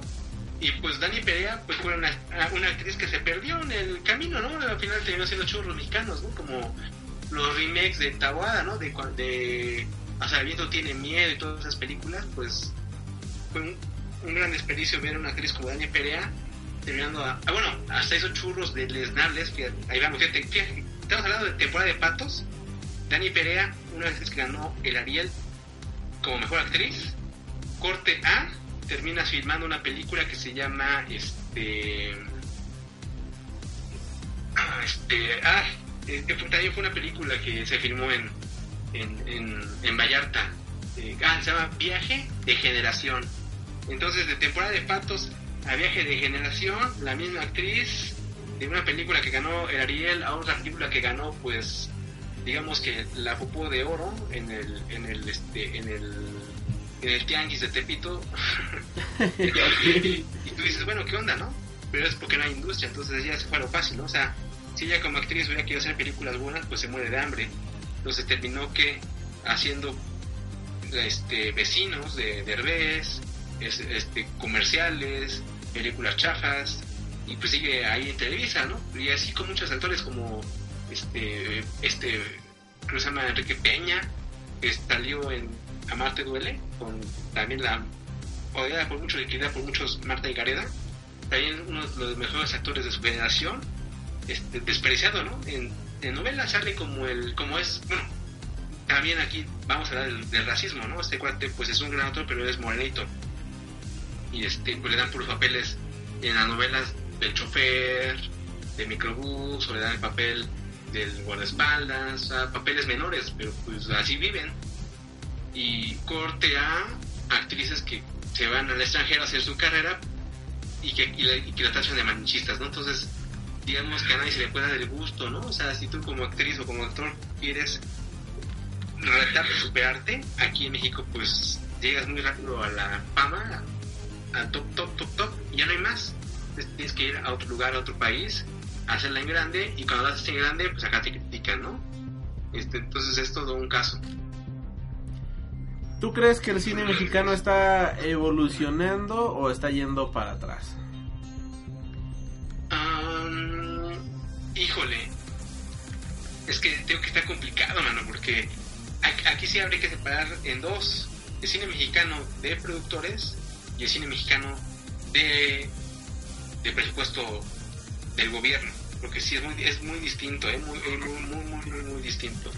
Y pues al final ninguno conecta con la audiencia, que es lo, es terrible, ¿no? Porque puedes hacer una película muy preciosa como puede ser El baile de San Juan, que fue una película que yo creo que se gastaron todo el presupuesto en la ambientación, en el vestuario, y la verdad la película es algo lenta, de hecho la llegué a ver creo que por estas fechas también cuando se estrenó.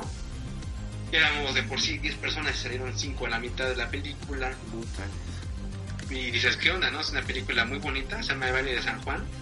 Este, presente con, con, la, con una chica que se llama Cassandra Shangherotti, que es como que mi amor de toda la vida. Está súper guapa esa niña. Este. Baile de San Juan, que fue pues un fracaso en la taquilla, ¿no? Pero ya fue pagada con el dinero del, del presupuesto de- del gobierno, ¿no? Eh, y, no pega. O sea, dices, bueno, te vamos a dar una obra de arte a la gente, este, con una locación de época, con este. ah, La película es de 2010. Una película de época, con vestidos de época. ¿Qué te puedo decir, no? Este. No pegó. Y tiene un casting más o menos interesante. Era María de Tavira, salía Pedro Fernández Jr. eh, no sé, eh, y no pegó. Y te vas con los este, productores eh, independientes o de o, comerciales y sacan por ejemplo eh, la panadería del globo sacó uno que se llamaba Pasión Pasión del este, Harold, Chiapas Harold de Coffee Chiapas el corazón del café no que tampoco pegó y este y sacas cosas como no sé la, la, famosa este, no manches Frida que sí pega pero pero nadie se siente orgulloso de decirla vayan a ver o te la recomiendo no que de hecho yo, yo sí la yo sí la vi creo que en el canal 5 la pasaron una vez la no manches Frida y eh, se hizo cotorrona se hizo algo algo gracioso algo chistosa pero pues la película se cae, ¿no? Se cae a lo, al poco tiempo y dices, güey, qué, qué pedo, ¿no? Pues no sabes qué onda, ¿no? Y al final sale una película como Nosotros los Nobles, que fue un hitazo. Yo creo que sí fue, yo creo que fue de las pocas películas Nosotros los Nobles de los Alarraqui que fue un éxito de taquilla y de crítica, ¿no? Porque a mucha gente sí le gustó, pegó en la, taquilla y también mucha gente la recomendaba, ¿no? A mí no me convenció del todo, porque pues quería lugares comunes, ¿no? La verdad era como que el clásico este eh, no sé, o sea, niños ricos que terminan siendo pobres y se van a lo básico, ¿no? Mesera de cantina, chofer de microbús, ¿no? Es que pedo, ¿no? O sea, poco no hay más, ¿no? O sea, yo sé que para la película funcionaba bien la cómica y era como que también caer en los clásicos clichés y estereotipos, ¿no? De que, bueno, alguien es mesera de cantina, vamos a poner estos los clichés de alguien de cantina, ¿no? Alguien es conductor de microbús, vamos a caer en todos los clichés de los microbuseros, ¿no? Así como que bueno, sí, es graciosa, pero también no fue la gran cosa, pero fue de las películas exitosas, ¿no? ¿Sabes cuál también se publica? Pues, este, eso ya, es, ya creo que es mundial en general, de que pues mucha gente no deja la obra que fluya, ¿no? Ya hay muchas opiniones por ahí metidas, ¿no? De ediciones, cortes, que si poner, que no, no, no poner. Pues al final, si tienes una idea buena, pues se va degradando. Pero la verdad no sé si vaya al cine nacional evolucionando evolucionando, digamos, se va manteniendo, ¿no? Digamos que va sobreviviendo. Porque puede haber hitazos como nosotros nobles, o puede haber películas muy buenas como temporada de patos, puede haber porquerías como, no sé, este, hazlo como hombre, ¿no? O tres idiotas, y puede haber también hitazos comerciales como No Manches Frida, ¿no? Que, bueno, para que hagan una segunda parte de No Manches Frida porque ya estaba seguro de que iba a tener éxito, ¿no? Ahora, la bronca es la gente que quiere ver. Eso es lo que no sabemos. ¿Qué quiere ver la gente? Quiere ver, quiere ir al cine a reírse y a ver chicas encueradas o albures. No sabemos ni qué, la- ni qué quiere ver la gente porque tú le das todo y no pega. O sí pega, pero son muy malas, no sé. O tú, a, ti que te gustaría ver, buen Harry, en- dentro de lo que cabe de películas mexicanas bajo el- los recursos y, de, la idiosincrasia de México. Pues sí, es que en general yo creo que necesitamos productos buenos. No es así de yo quiero ver específicamente una película de terror. Yo quiero ver específicamente tal género. No, o sea, mira, yo quiero ver comedias, yo quiero ver cine de terror, yo quiero ver romance, quiero ver acción, pero que sea bueno, de calidad. No solamente llegar al cine y encontrarme con que estoy viendo la peor chingadera de la historia, ¿no? O sea, no quiero llegar y toparme con los bodrios a los que estamos tristemente acostumbrados, ¿no? Yo quiero que, que ver una película y que al final del día no importe si fue hecha en México, en Irlanda, en Noruega, yo quiero que se sostenga por sí sola como una buena película, vaya, o sea que digas, esta película es buena por sí sola, es una película que levanta por sí misma y que al final del día es una película entretenida, divertida y con un buen guion, con un buen este argumento.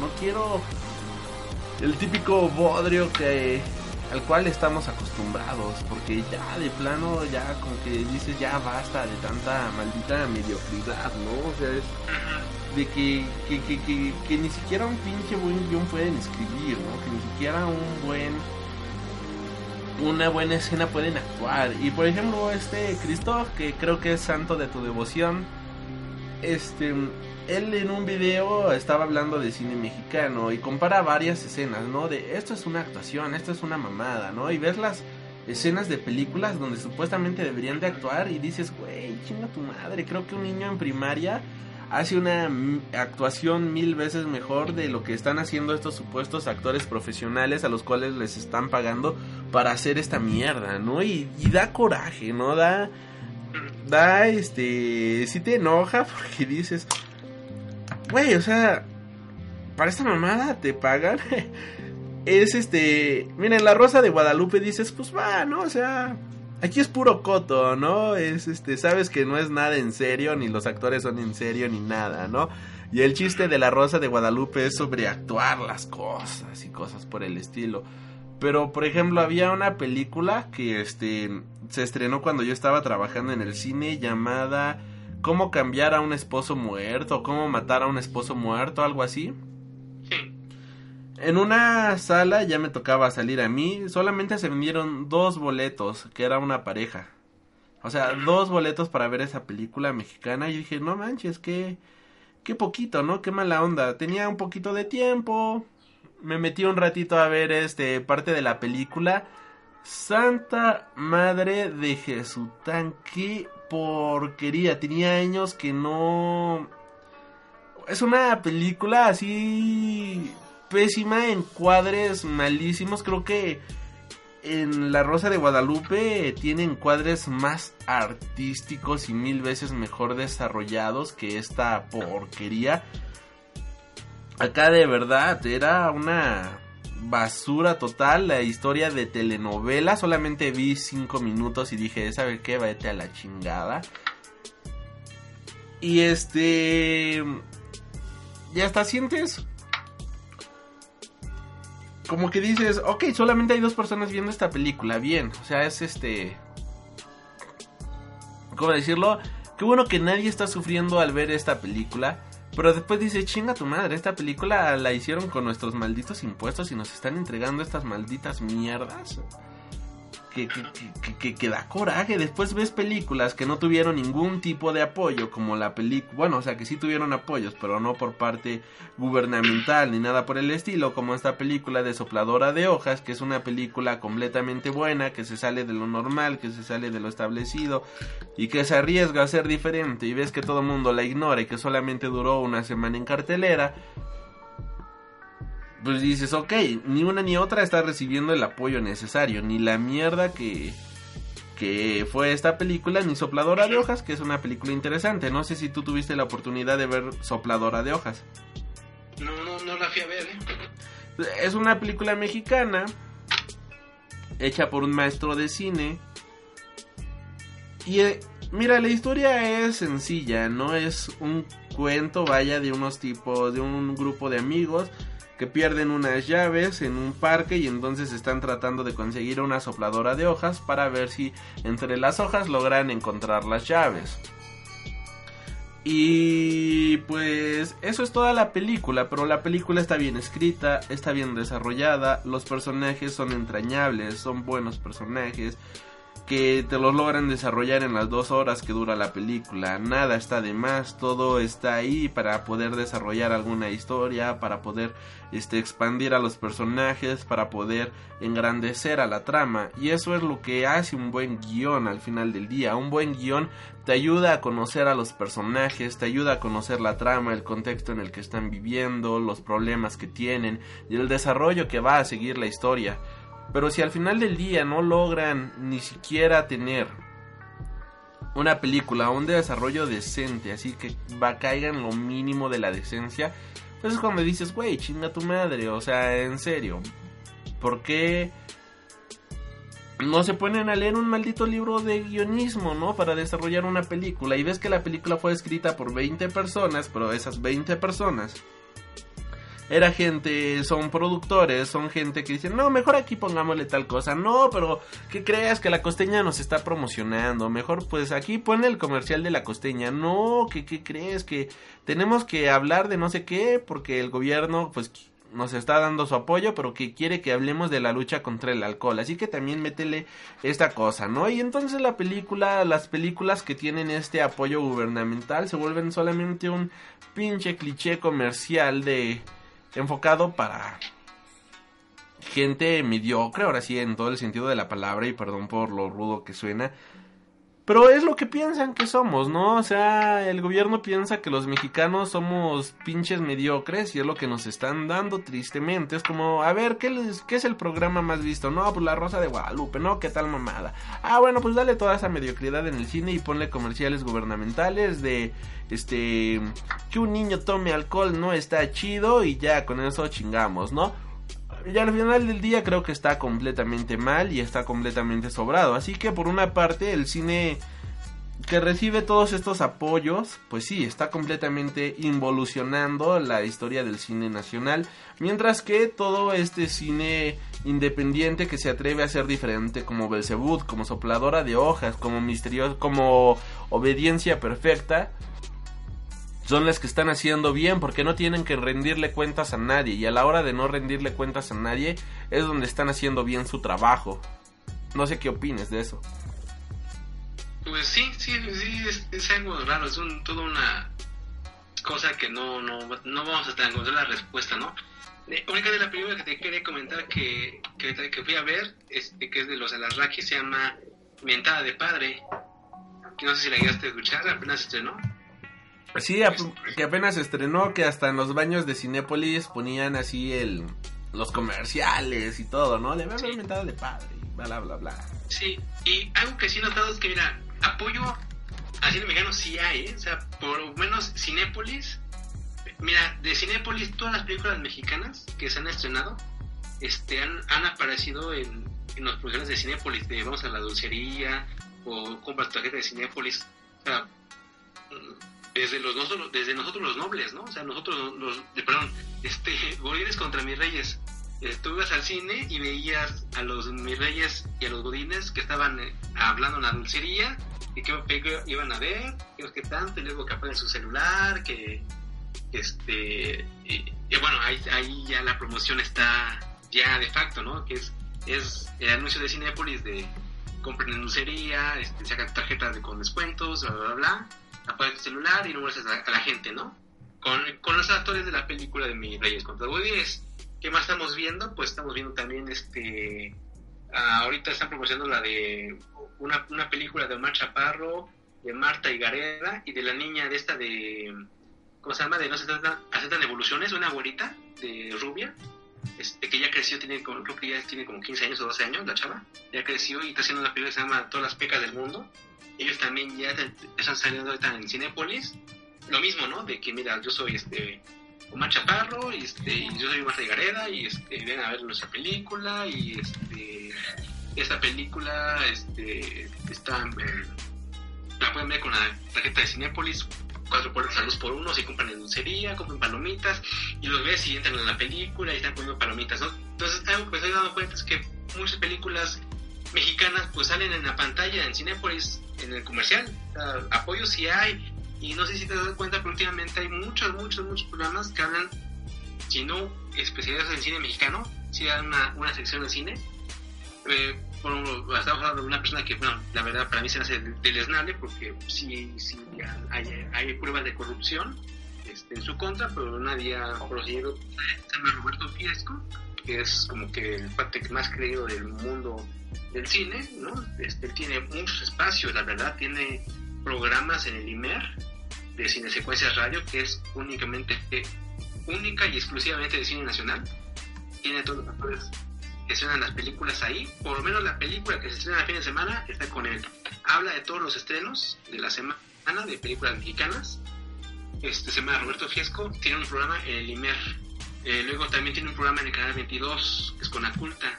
Tiene otro programa, o sea, tiene eh, Roberto Fisco tiene como cuatro programas este, de cine y habla de cine mexicano.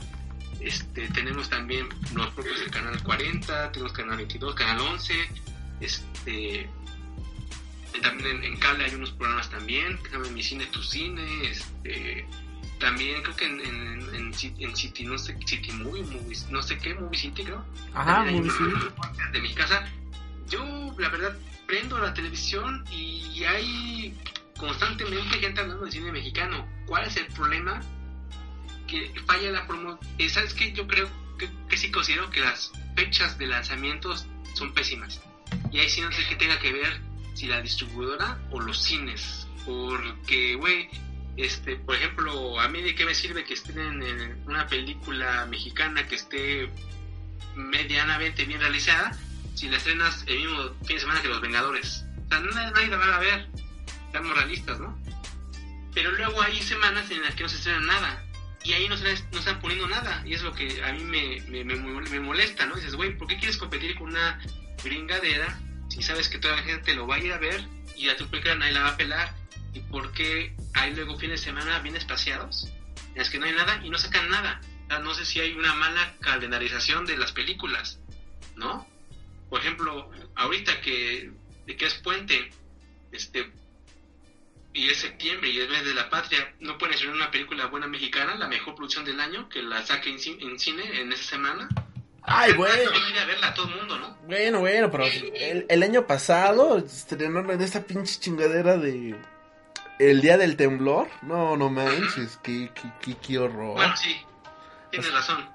Sí fue una porquería, pero por ejemplo, ya sabemos que el Día del Niño, la película que se estrena es Marvel, ¿no? O sea, ya sabemos que Marvel estrena el Día del Niño, este, y, y, y, y sabemos que en Estados Unidos es el, es el, el, Día de la Independencia, ah, no, el Día de la Independencia, no, sí, sí, julio. Sí, el 4 de julio. El 4 de julio en Estados Unidos se estrena una este una una película grande, ¿no? Una una box office que truena todo, ¿no? Un- Blockbuster. una- una- ¿Eh? Un blockbuster, no box office. Un blockbuster, sí, cierto. Eh, eh, Tú ya sabes que el día de la independencia, el 4 de julio, se estrena un blockbuster. Sabemos que también en mayo, el 2 de mayo, el 5 de mayo, se estrena una película grande en Estados Unidos. Y aquí como que no hay, que, no hay fechas, así como que sale muy acá, ah, por allá, ah, por acá. Este, Bien. no es la anticipación de que ya salga la película, ya mm, la, la fecha que den, o, o, o- no la calendarizan bien, ¿no? Por ejemplo, este, me estaba acordando de una película que sale este Bonilla, Héctor Bonilla, que hace de viejito. Este, eso también salió en las promociones de Cinépolis, hasta hacían el comercial de que iban a comprar palomitas y que eh, 4x2 las entradas, no sé qué tanto.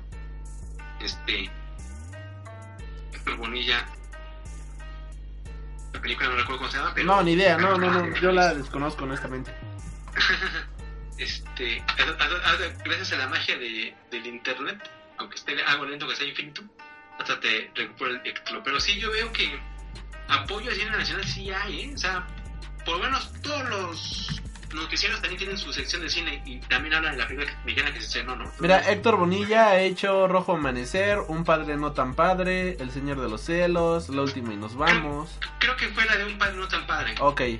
también la fui a ver al cine. Pero luego sientes que desaparece. Por ejemplo, yo quería ver una película que también se ve que es una jarada. Es sobre un actor que es joven, pero nadie lo pela. Y se hace pasar por un actor viejo, se mete a una casa de retiro y resulta que se hace gran actor de todos los tiempos, ¿no? Este, con el que hacía el, personaje de, de Nandito, no sé, cómo, no sé si lo tengas presente, es un, un chico cejón que ha hecho muchas novelas. Hizo la película de Por la Libre, que me gustó mucho. Ok, Ese- ubico esa ese película. gran- ese gran gag mexicano de, güey, te bajaron a la novia y tú comiéndote al abuelo. ¿Sí la recuerdas? sí, sí me acuerdo. Está bien chida esa película. Este, este actor, es- de hecho es un gran actor. Ha hecho no, eh, fíjate que es de los actores que a mí sí me convence de ver, ya sea una novela o película. ¿eh? Es- tiene su, como que tiene, sí, sí ha escogido películas que tú dices, a veces son churros, pero son divertidos, ¿no? Ajá. Está- ¿Te gusta el nombre? Es un chico cejón. Este, es como que lo- a veces es de lo más top. Es un actor muy, muy, muy, este. Osvaldo Benavides se llama, Manuel. Ok. Osvaldo Benavides, para mí es un gran actor mexicano, ¿eh? Que o sea, se la ha vivido haciendo novelas de side, como el sidekick de la novela, el hermano de la protagonista, o el hijo del papá de la de- eh, o el hijo de- del antagonista, o sea, ha hecho películas, eh, ha hecho novelas, pues, como este, o sea, siempre Televisa, ¿no? Este, con Angelique Boyer, te digo que no es un, no es un gusto culposo, pero esa chica me encanta, entonces las- la, he, la he- la he visto en dos novelas por ahí completas, las veces que he visto en mi vida. No es la de Teresa, porque esa no la he visto. Vi una que se llama, este... ah, Una, una novela, ay, que se me está olvidando el nombre, así de buena estuvo, pero bueno. Este, ay, ¿cómo se llama esa telenovela? Es, bueno, es con Angelique Boyer, lo que la vida me robó. La vi, ahí sale ese cuate. Hizo un gran actor, este, Osvaldo Benavides. Osvaldo Benavides ha estado en Mentada de Padre.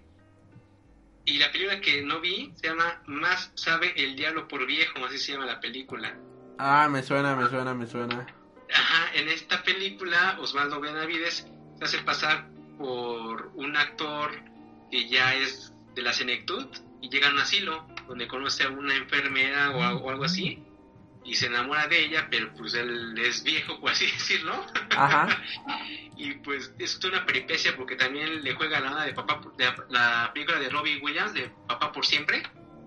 Bueno, aquí es similar. Contacta a un amigo que trabaja en el cine, que es maquillista, y dice, güey, hay un traje, hay un disfraz de anciano, lo que sea creíble, ¿no? Y le hacen todo un make-up, una máscara de anciano y la barba y está viejito y las arrugas, ¿no? Para Ajá. que se la crean. Y así él logra montar una obra de viejitos en el, en el este en la casa de retiro porque es la única forma de que él puede tener chamba, ¿no? Entonces así Ok. este cuate engaña a todo el mundo de que es un viejito porque pues va a hacer una obra de teatro en la casa de retiro para no morirse de hambre porque no lo contratan como actor, ¿no? Sí. Esta película pues pasó sin pena ni gloria, mano, y es de las películas que yo me hubiera gustado verlas este reestrenadas, ¿no? Claro. Podemos hablar de, de, de- de película mexicana. Ah, bueno, bueno, otra película que, está también este cuate que se llama Osvaldo Benavides. Para mí se hace un actor buenísimo, buenísimo actor. También hizo una, una película que se llama Todo Mal. Otra película que se llama La Incubadora Perfecta, que es pues la parodia de, de este Flores de Mola, de hecho. Miras de Chocolate también salió con Carla Souza. Estuvo también presente en La Voz a un, a un personaje menor este, en el Santos contra la Tetona Mendoza. Ajá. Eh, También salió en una pues, miniserie del 11 que se llamaba Soy tu fan. Este, estuvo una película que se llama Zurdo, El Mago. O sea, eh, eh, era era una por la libre, ¿no? Que fue desde ahí donde la- yo lo conocí. Y bueno, pues en el cine, ¿no? O sea, así de que eres un buen actor, ahí lo conocí. Pues han hecho novelas como Mirada de Mujer, bla, bla, bla, ¿no? Y el famoso Na- Nandito, ¿no? De la maleta lisiada, que no sé qué novela era, pero bueno, es famoso por los memes. Ajá, y pues te digo que el cine mexicano es todo un caso. En este, en, aquí lo que yo, yo, este, puedo decirte que sí tiene apoyo, ¿no? Y pero sería como que un apoyo menos mainstream. Tal vez no, no le pega a Cinépolis o Cinemex para que esté sus carteleras, pero sí está en la Cineteca, ¿no? Y es lo que me ha gustado. Por lo menos cuando estaba Pablo Astorga, las dejaban todo el mes, ¿no? Y luego se las reprogramaban. O sea, se estrenaba la película, ¿no? Este, digamos, no sé, la que estoy mencionando, ¿no? La de el día. el- bueno, esa no, no, no, no creo que sea de la, de la Cineteca, ¿no? Pero vamos a suponer que se, se estrena. A ver, una que tú hayas dicho que sí, salió muy rápido la, de la cadena que sea buena. Ah, no sé. mm, el complot mongol, pues fue media- media- medianamente de éxito. Yo no la Pues ver, duró dos semanas más o menos, ¿no? El complot ya, ya no mongol. la alcancé a ver. Este, pues, ah, vamos a poner la de Cácaro Gumaro, que fue de este Andrés Bustamante. Ah, chingada, ¿cuál fue? El, es una película, es, es, es la respuesta de Andrés Bustamante a Martin Scorsese o a, o a la del artista, de Artist. Es también una obra, un es, es el crimen del Caca, Caca Gumaro, del, eh, del Wiri Wiri, de Andrés Bustamante. Es una, es una carta de amor al cine mexicano, de hecho. Entonces, yo te la recomiendo. Este, por ahí búsquela, se llama El crimen del Cácaro Gumaro. Este, de hecho, me acuerdo que hasta para hacer los trailers hubo mucho ingenio. No sé si recuerdas que hubo una época en que todas las películas se empezaron a reaccionar en 3D, ¿no? Ajá. Titanic en 3D, Jurassic Park en 3D, ¿no? Star Wars en 3D. Star Wars episodio 1 en 3D. Bueno, en el 2014 el, el avance de esta película o sea, hacía la burla. Entonces, ¿sabes cómo empezaba la- el, el trailer de, del crimen del caca Gumaro? Bien divertido. Empezaba precisamente con la escena de con una escena del, del, crimen del, del crimen del padre Amaro. De hecho, decían así clásico voz en off y música así de, de misterio, ¿no? De la película que a todo mundo gustó, la película más polémica de los últimos tiempos, El crimen del padre Amaro en 3D, ¿no? Y la gente se la creía porque estaba realizado de una forma muy seria y muy profesional, ¿no? O sea, Ajá, la gente decía, el crimen del padre Amaro en 3D, y había gente que sí decía, ¿no? Este, hay, que, hay que ir a verla. O sea, Era una burla, ¿no? Y de repente, en el trailer del crimen del cacao humano, cuando decían que era la película del padre Amaro, ahora remasterizada en 3D, y cuando decían en 3D, la película se quemaba como si fuera celuloide, ¿no? Ay, güey, se quemó este, la proyección, ¿no? Y la gente también se la creía. Pensaban que fallaba la proyección del cine, ¿no? Decían, no, ya se, y está, literal, se quema, se quema la película, este, se va en blanco la pantalla y ponen un pip del audio, ¿no? La gente sí creía que la película se, había quemado, ¿no? Y eso ya ponen, este, llega ustedes de la película de, de Cacargumaro, presentada por el, por el, este, presidente municipal de un pueblo ficticio, ¿no? Este, que no recuerdo cómo se llama, este, la película que se llama Guepes, ah, sí, San, San Guepes o San Guepes de los Nopales, algo así, algo muy, muy chistoso, ¿no? Esa película de- del crimen de Cacao Gumaro es precisamente una obra, una obra de, de, de amor al cine mexicano porque es este, la herencia de un padre a dos hijos en el que, bueno, el padre fallece y les deja como herencia el cine que se llama Linterna Múgica, así como también una parodia a la Linterna Mágica, Linterna Múgica, y bueno, los hermanos empiezan a entrar en el conflicto de cerrar el cine o venderlo.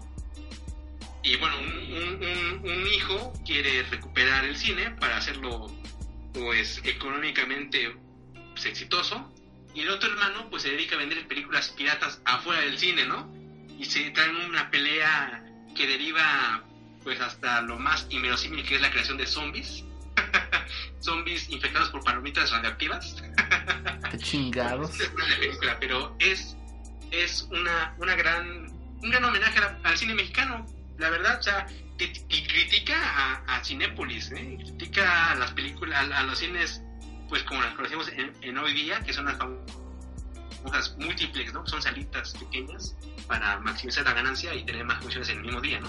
Entonces esa película de crimen de Me hubiera gustado, gustado también se, se pero en, en televisión, no, creo que en el 5 o en el 7, no recuerdo la verdad. Pero yo digo que el cine mexicano pues sí tiene apoyo y a lo que, al punto que quería llegar es que lo que he visto es que la Cineteca Nacional sí las deja el mes completo y hasta más, o sea, ya cuando sa- salen de cartera comercial las vuelve como que a reestrenar. Hay una película que se llama Bala Mordida, también vi Bala Mordida, vi Vete Más Lejos Alicia, te vi una Contesa Ia, que ahorita ya es cantante más que actriz, está súper guapa esa niña, este, que hizo este, una película muy polémica sobre una violación de unos amigos. Creo que está basada, basada, no sé si recuerdas esa famosa noticia, ¿no? De unos juniors Ajá. que una amiga en una fiesta y que la violaron en la casa de un cuate, ¿no? Ah, en Guadalajara, creo, ¿no? Ajá, los, este, que eran este, los Lord Puercos, algo así les pusieron, Sí, ¿no? sí, sí. Recuerdas que ese fue un caso muy sonado, ¿no? Y que el juez dijo que no era violación. Y que después dijo que no era, no violación. Bueno, algo así parecido es la película que protagonizó esta chica Tessa, Tessa Ia. Se llama Después de Lucía, ya es del 2012. Se llama Después de Lucía. También muy buena película que sí te parte el corazón. Entonces, todo ese tipo de propuestas yo veo que las dejan más tiempo en Cineteca Nacional o en salas del circuito de arte, ¿no? Y ahí va igual lo mismo. Está también la gente que dice, no, es que eso es guetizar el cine mexicano, el cine mexicano se tiene que ver en todos lados, pero no hay público, mano. Entonces, tú sabes que para ver cine mexicano son propuestas pues distintas, no como, como por ejemplo esa de esta estoy- que estoy comentando de Después de Lucía, no es un Manches Frida, o sea, después de Lucía critica y pone el dedo sobre la llaga sobre los abusos sexuales, ¿no? Y sin castigo, ¿no? De las personas que cometen esos crímenes que son de poca madre, ya es lo más bajo que puede haber, ¿no? Ajá. Este, sales de la película choqueada, o sea, o sea, después de Lucía no es para que vayas a comprar palomitas y refresco, pues, como lo puede hacer con No Manches Frida, ¿no? Entonces, ¿a dónde va ese tipo de películas?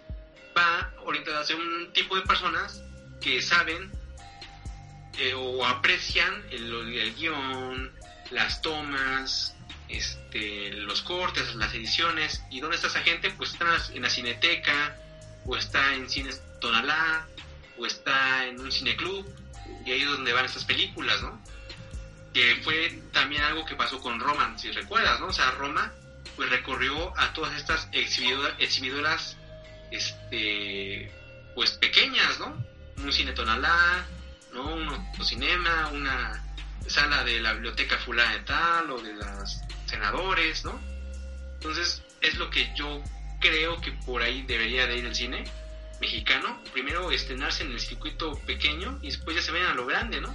No sé, o sea, eh, está también el sonado caso de un actor, de un eh, director, este, de, un actor que, de, de, un director que únicamente estrenó una película con dos copias porque dijo, este, ¿para qué saco, para qué saco más copias si mi película va a durar una semana en la cartera y nadie la va a ver? Mejor saco una copia y me la lana porque sale carísimo hacer la copia. Entonces se acaba en, celuloide. Este, y la película, este, creo que fue de Arturo Ripstein, ¿eh? Arturo Rip, que es como que un cineasta muy sonado, ¿no? Ajá, sí. Este, que tiene una filmografía muy este, conocida como Profundo Carmesí, ¿no? Este, uh, ¿qué más películas? Este, El lugar sin límites, ¿no? O sea, de las, digamos, del viejo cine mexicano, ¿no? Cuando iba a ser la gran cosa, ¿no? Y la película que creo que él hizo fue La razón del corazón o El carnaval de Sodoma, no sé cuál de esas dos dijo, ¿para qué me quiebro la cabeza para hacer copias en películas y nadie las va a ver? Y creo que una, solamente una de esas, de esas copias llegó a la Cineteca y la otra no sé dónde llegó. Y creo que yo sí fui a ver la de la, la película, ah, fue Las Razones del Corazón. Me, me acordé por el, por el póster y creo que estuvo en la, en la muestra de televisión del cine. Entonces ya son películas pues ya son muy de nicho, ¿no? Entonces yo digo que mejor el cine, el verdadero cine nacional que debemos de ver, creo que ya tiene que ser ahí, a la onda del, nicho, ¿no? Pega ahí, pues puede ser que la prueben en un cine, por ejemplo, en un Cinemex, ¿no? En su sala de arte. Pero pues no, no sé la verdad a dónde va el cine, la verdad. O sea, es, es, es, es que se lucha, ¿no? O sea, es, lucha del cine comercial contra el cine de arte, ¿no? Que pues yo digo que los dos cines son iguales, ¿no? Porque pues, aunque vaya a salir una película de arte, te, te cobra, ¿no? Por verla. Mm, eso de cine comercial, pues los dos son cines comerciales, buscan al final beneficio económico. Pero pues ahí sí te desconozco cuál es la historia del cine para que la pongan o no la pongan. Si es si es este público, pues es porque no se, no se ha incentivado a que el público vaya a verla. Igual yo tenía una, idea muy loca, que era que, que costara menos el boleto, o sea, que fuera precio de miércoles siempre por una película mexicana. Porque estás de acuerdo que si dicen que si consumes mexicano es más barato, ¿no? Por ejemplo, si tú compras una manzana de Zacatlán, vamos a suponer que te salga el kilo en 15 pesos, ¿no? Ajá. Y una manzana Washington, el kilo te sale en 45 pesos, ¿no? Bueno, es porque es importada, ¿no? Y tú compras nacional, sale más barato, bla, bla, bla, ¿no? Entonces, así es mi idea de que el cine mexicano cueste más barato. O sea, siempre. O sea, que, si, que digas, es una película mexicana, va a costar precio de miércoles todos los, todos los días de la semana por ahí es mi idea, ¿no? Que digas, ¿sabes qué? Es que vas a ver, vas al cine, ¿no? Ahorita, la cartelera que está ahorita, este, no, no la tengo a la mano. Este, déjame ver rápido la, de, la aplicación de Cinépolis, mm, en lo que carga. Ahorita está en cartelera, este, el, el, día de hoy. Está Angry Birds, está Dora la Exploradora, está la de It, Pánico con las alturas, ¿no? Tiene varias otras, ¿no? Entonces, yo diría que, bueno, vas a ver Angry Birds, el boleto cuesta, no sé, 80 pesos. Bueno, es que la película mexicana valga 40. Pero tampoco, también la gente dice, no, que por qué eso es este, menospreciar cine mexicano, es eso bajarla. Entonces, no le das gusto a nadie. O sea, ni, o sea, estamos en un impasse, ¿no? Le dices a la gente, bueno, que las películas mexicanas se estrenen primero en el circuito en el circuito alternativo. No, que se estrena también en Cinepolis, bueno, está bien entonces que corre más barato la entrada, ¿no? Ah, no, porque entonces no le das gusto a nadie. Entonces mi idea era de que, bueno, Birds cuesta 60 pesos, 80 pesos. Bueno, a lo mejor este, ahorita cuál está mexicana, la de como si fuera la primera vez, este, que cueste 40 pesos. Entonces yo creo que por ahí se puede ir la gente, ¿no? Diga, bueno, está bien, este, voy a ver esa película mexicana, ¿por qué? Porque es más barata y muchas si te guste, ¿no? Y si no te gusta, pues yo creo que ya no vas a salir enojado porque te costó más barato, ¿no? ¿Qué es lo que yo veo, no? Yo creo que muy poca gente va a querer pagar 80 pesos por ver este, como si fuera la primera vez, ¿no? Y que aparte salgas y digas es mala. No sé, también ahí también influye mucho el precio. No sé qué opinas tú, estimado Alrimur. Pues mira, el precio. Ahora sí vas a. Es como un albur, ¿no? No, no, no. También con las películas gringas, americanas, ni siquiera sabes realmente si te vas a encontrar con algo bueno, con algo malo, con algo mediocre, con algo no mediocre, ¿no? O sea, al final del día, creo que pues, es un volado. Creo que pasa con absolutamente todos los mercados. Creo yo que, pues, podría ser una. Bueno, ahorita, pues, es lo que están haciendo, ¿no? Como estrategia de marketing, darlo más barato para que la gente vaya a ver cine mexicano a 20 pesos ahorita en Cinépolis y Cinemex todo este mes. Pero Y- también están gratis en, en- en Netflix, ¿ya para qué vas a ver? Pues porque hay gente que no tiene Netflix todavía, ¿no? Porque también no es lo mismo verlo en Netflix que decir, ay, pues vamos con los cuates al cine, echar este las palomitas, ver algo, ir con la novia, el novio, pues no, no es lo mismo, ¿no? O sea, Bueno, va- va- vamos a poner que sí fue un buen intento, pero me gustaría que para el año que entra pongan que se dividen dos, o sea, sí, que, que hagan la segunda edición del cine mexicano, pero que se dividan dos. Uno, las películas más taquilleras mexicanas del año, y dos, las mejores películas eh, seleccionadas por un grupo de críticos de cine mexicano. Entonces ya tienes, ya, ya la, la opción de ver las dos, ¿no? Que puedas ver una película mexicana buena por la crítica y una película que fuera expuesta por la gente, por, por la taquilla. Me gustaría que fuera así, porque este año, por la verdad, yo lo vi muy atropellado, ¿no? O sea, tienes Belzebut y tienes el chanfle y dices, no mames, o sea, ¿cuál es la... ¿Cómo las eligieron? ¿Por qué eligieron el chanfle? ¿Por qué no pusieron la que te estoy comentando de este eh, Benavides, de la de Más sabe el diablo por viejo, que fue el año pasado? No entiendo. ya ahorita aquí el joven Miguel, pues ya, ya, ya nos explayamos de nueva cuenta hablando de este tema, desviándonos también de este mismo tema, pero al final del día creo yo que el cine está en buenas manos, honestamente. Creo que mientras no haya compromisos por detrás, creo yo que se pueden realizar cosas bastante buenas, cosas bastante interesantes. Y como bien dirían en el café comiquero, el mundo del cine mexicano es un lugar bastante extraño y vamos a mantenerlo así. Que por cierto vayan a escuchar al café comiquero que subieron un muy buen programa de Sandman esta semana. Eh, no me queda más que agradecerles por haber escuchado este programa, damas y caballeros. Joven Miguel, redes sociales y palabras finales. Pues me pueden buscar en las redes sociales como en Twitter como arroba solo Sangrons, en Facebook como Sangrons, en Instagram como Sangrons y YouTube también como Sangrons. Eh, parece que ya voy a subir algunos videitos, este, porque me, precisamente eh, cuando me volví este obsesivo del cine fue por esas fechas precisamente. De- después del grito día siguiente, este, fuimos con mis tías y con mis primos a ver una película que se llama La mala educación de Pedro Almodóvar en el Cinemex Misterios, que estaba casi casi recién inaugurado. Y desde ahí me gustó ir a Cinemex porque tenía una calidad superior a Cinépolis, que era más, más que nada por puros multicinemas, ¿no? Y de ahí me, quise ir a ver más películas y mi credencial de invitado especial Cinemex y vi la del aviador, vi este, iba cada ocho días y ya y me volví fan. Entonces, pensando en, ese, en esa bonita este, ir al cine de, de ver este, la mala educación un, un 16 de septiembre, este, quiero sacar un video y a ver si puedo mantener el ritmo de sacar un video por menos a la semana. Aún estamos en espera de ese video de la mole del año pasado, mi joven Miguel. Ojalá pronto no, ni, salga. ni la vas a ver porque me robaron el teléfono en el vivo. Uh, puta madre. ¿En qué? No, vale madres. Pero bueno, damas y caballeros, gracias por haber escuchado este programa. Yo soy Alri, recuerda suscribirte para más contenido cada semana, continuar el debate en los comentarios y en todas nuestras redes sociales y visitar nuestra tienda en Facebook. Estoy ya aquí actualizando todas las novedades de esta quincena, como bien les mencionaba, llegaron cositas bastante buenas de Street Fighters, llegaron cositas de este Dragon Ball, resultado de Dragon Ball, los logos de la NASA, habemos Funcos nuevos, habemos cómics nuevos, córranle porque se acaban, resultado de playeras que ya no había. Así que damas y caballeros, gracias por hacer de este lugar un mundo completamente extraño y nos estaremos reencontrando hasta la próxima. Has tenido el honor de escuchar Freak Noob News, tu programa de cultura geek.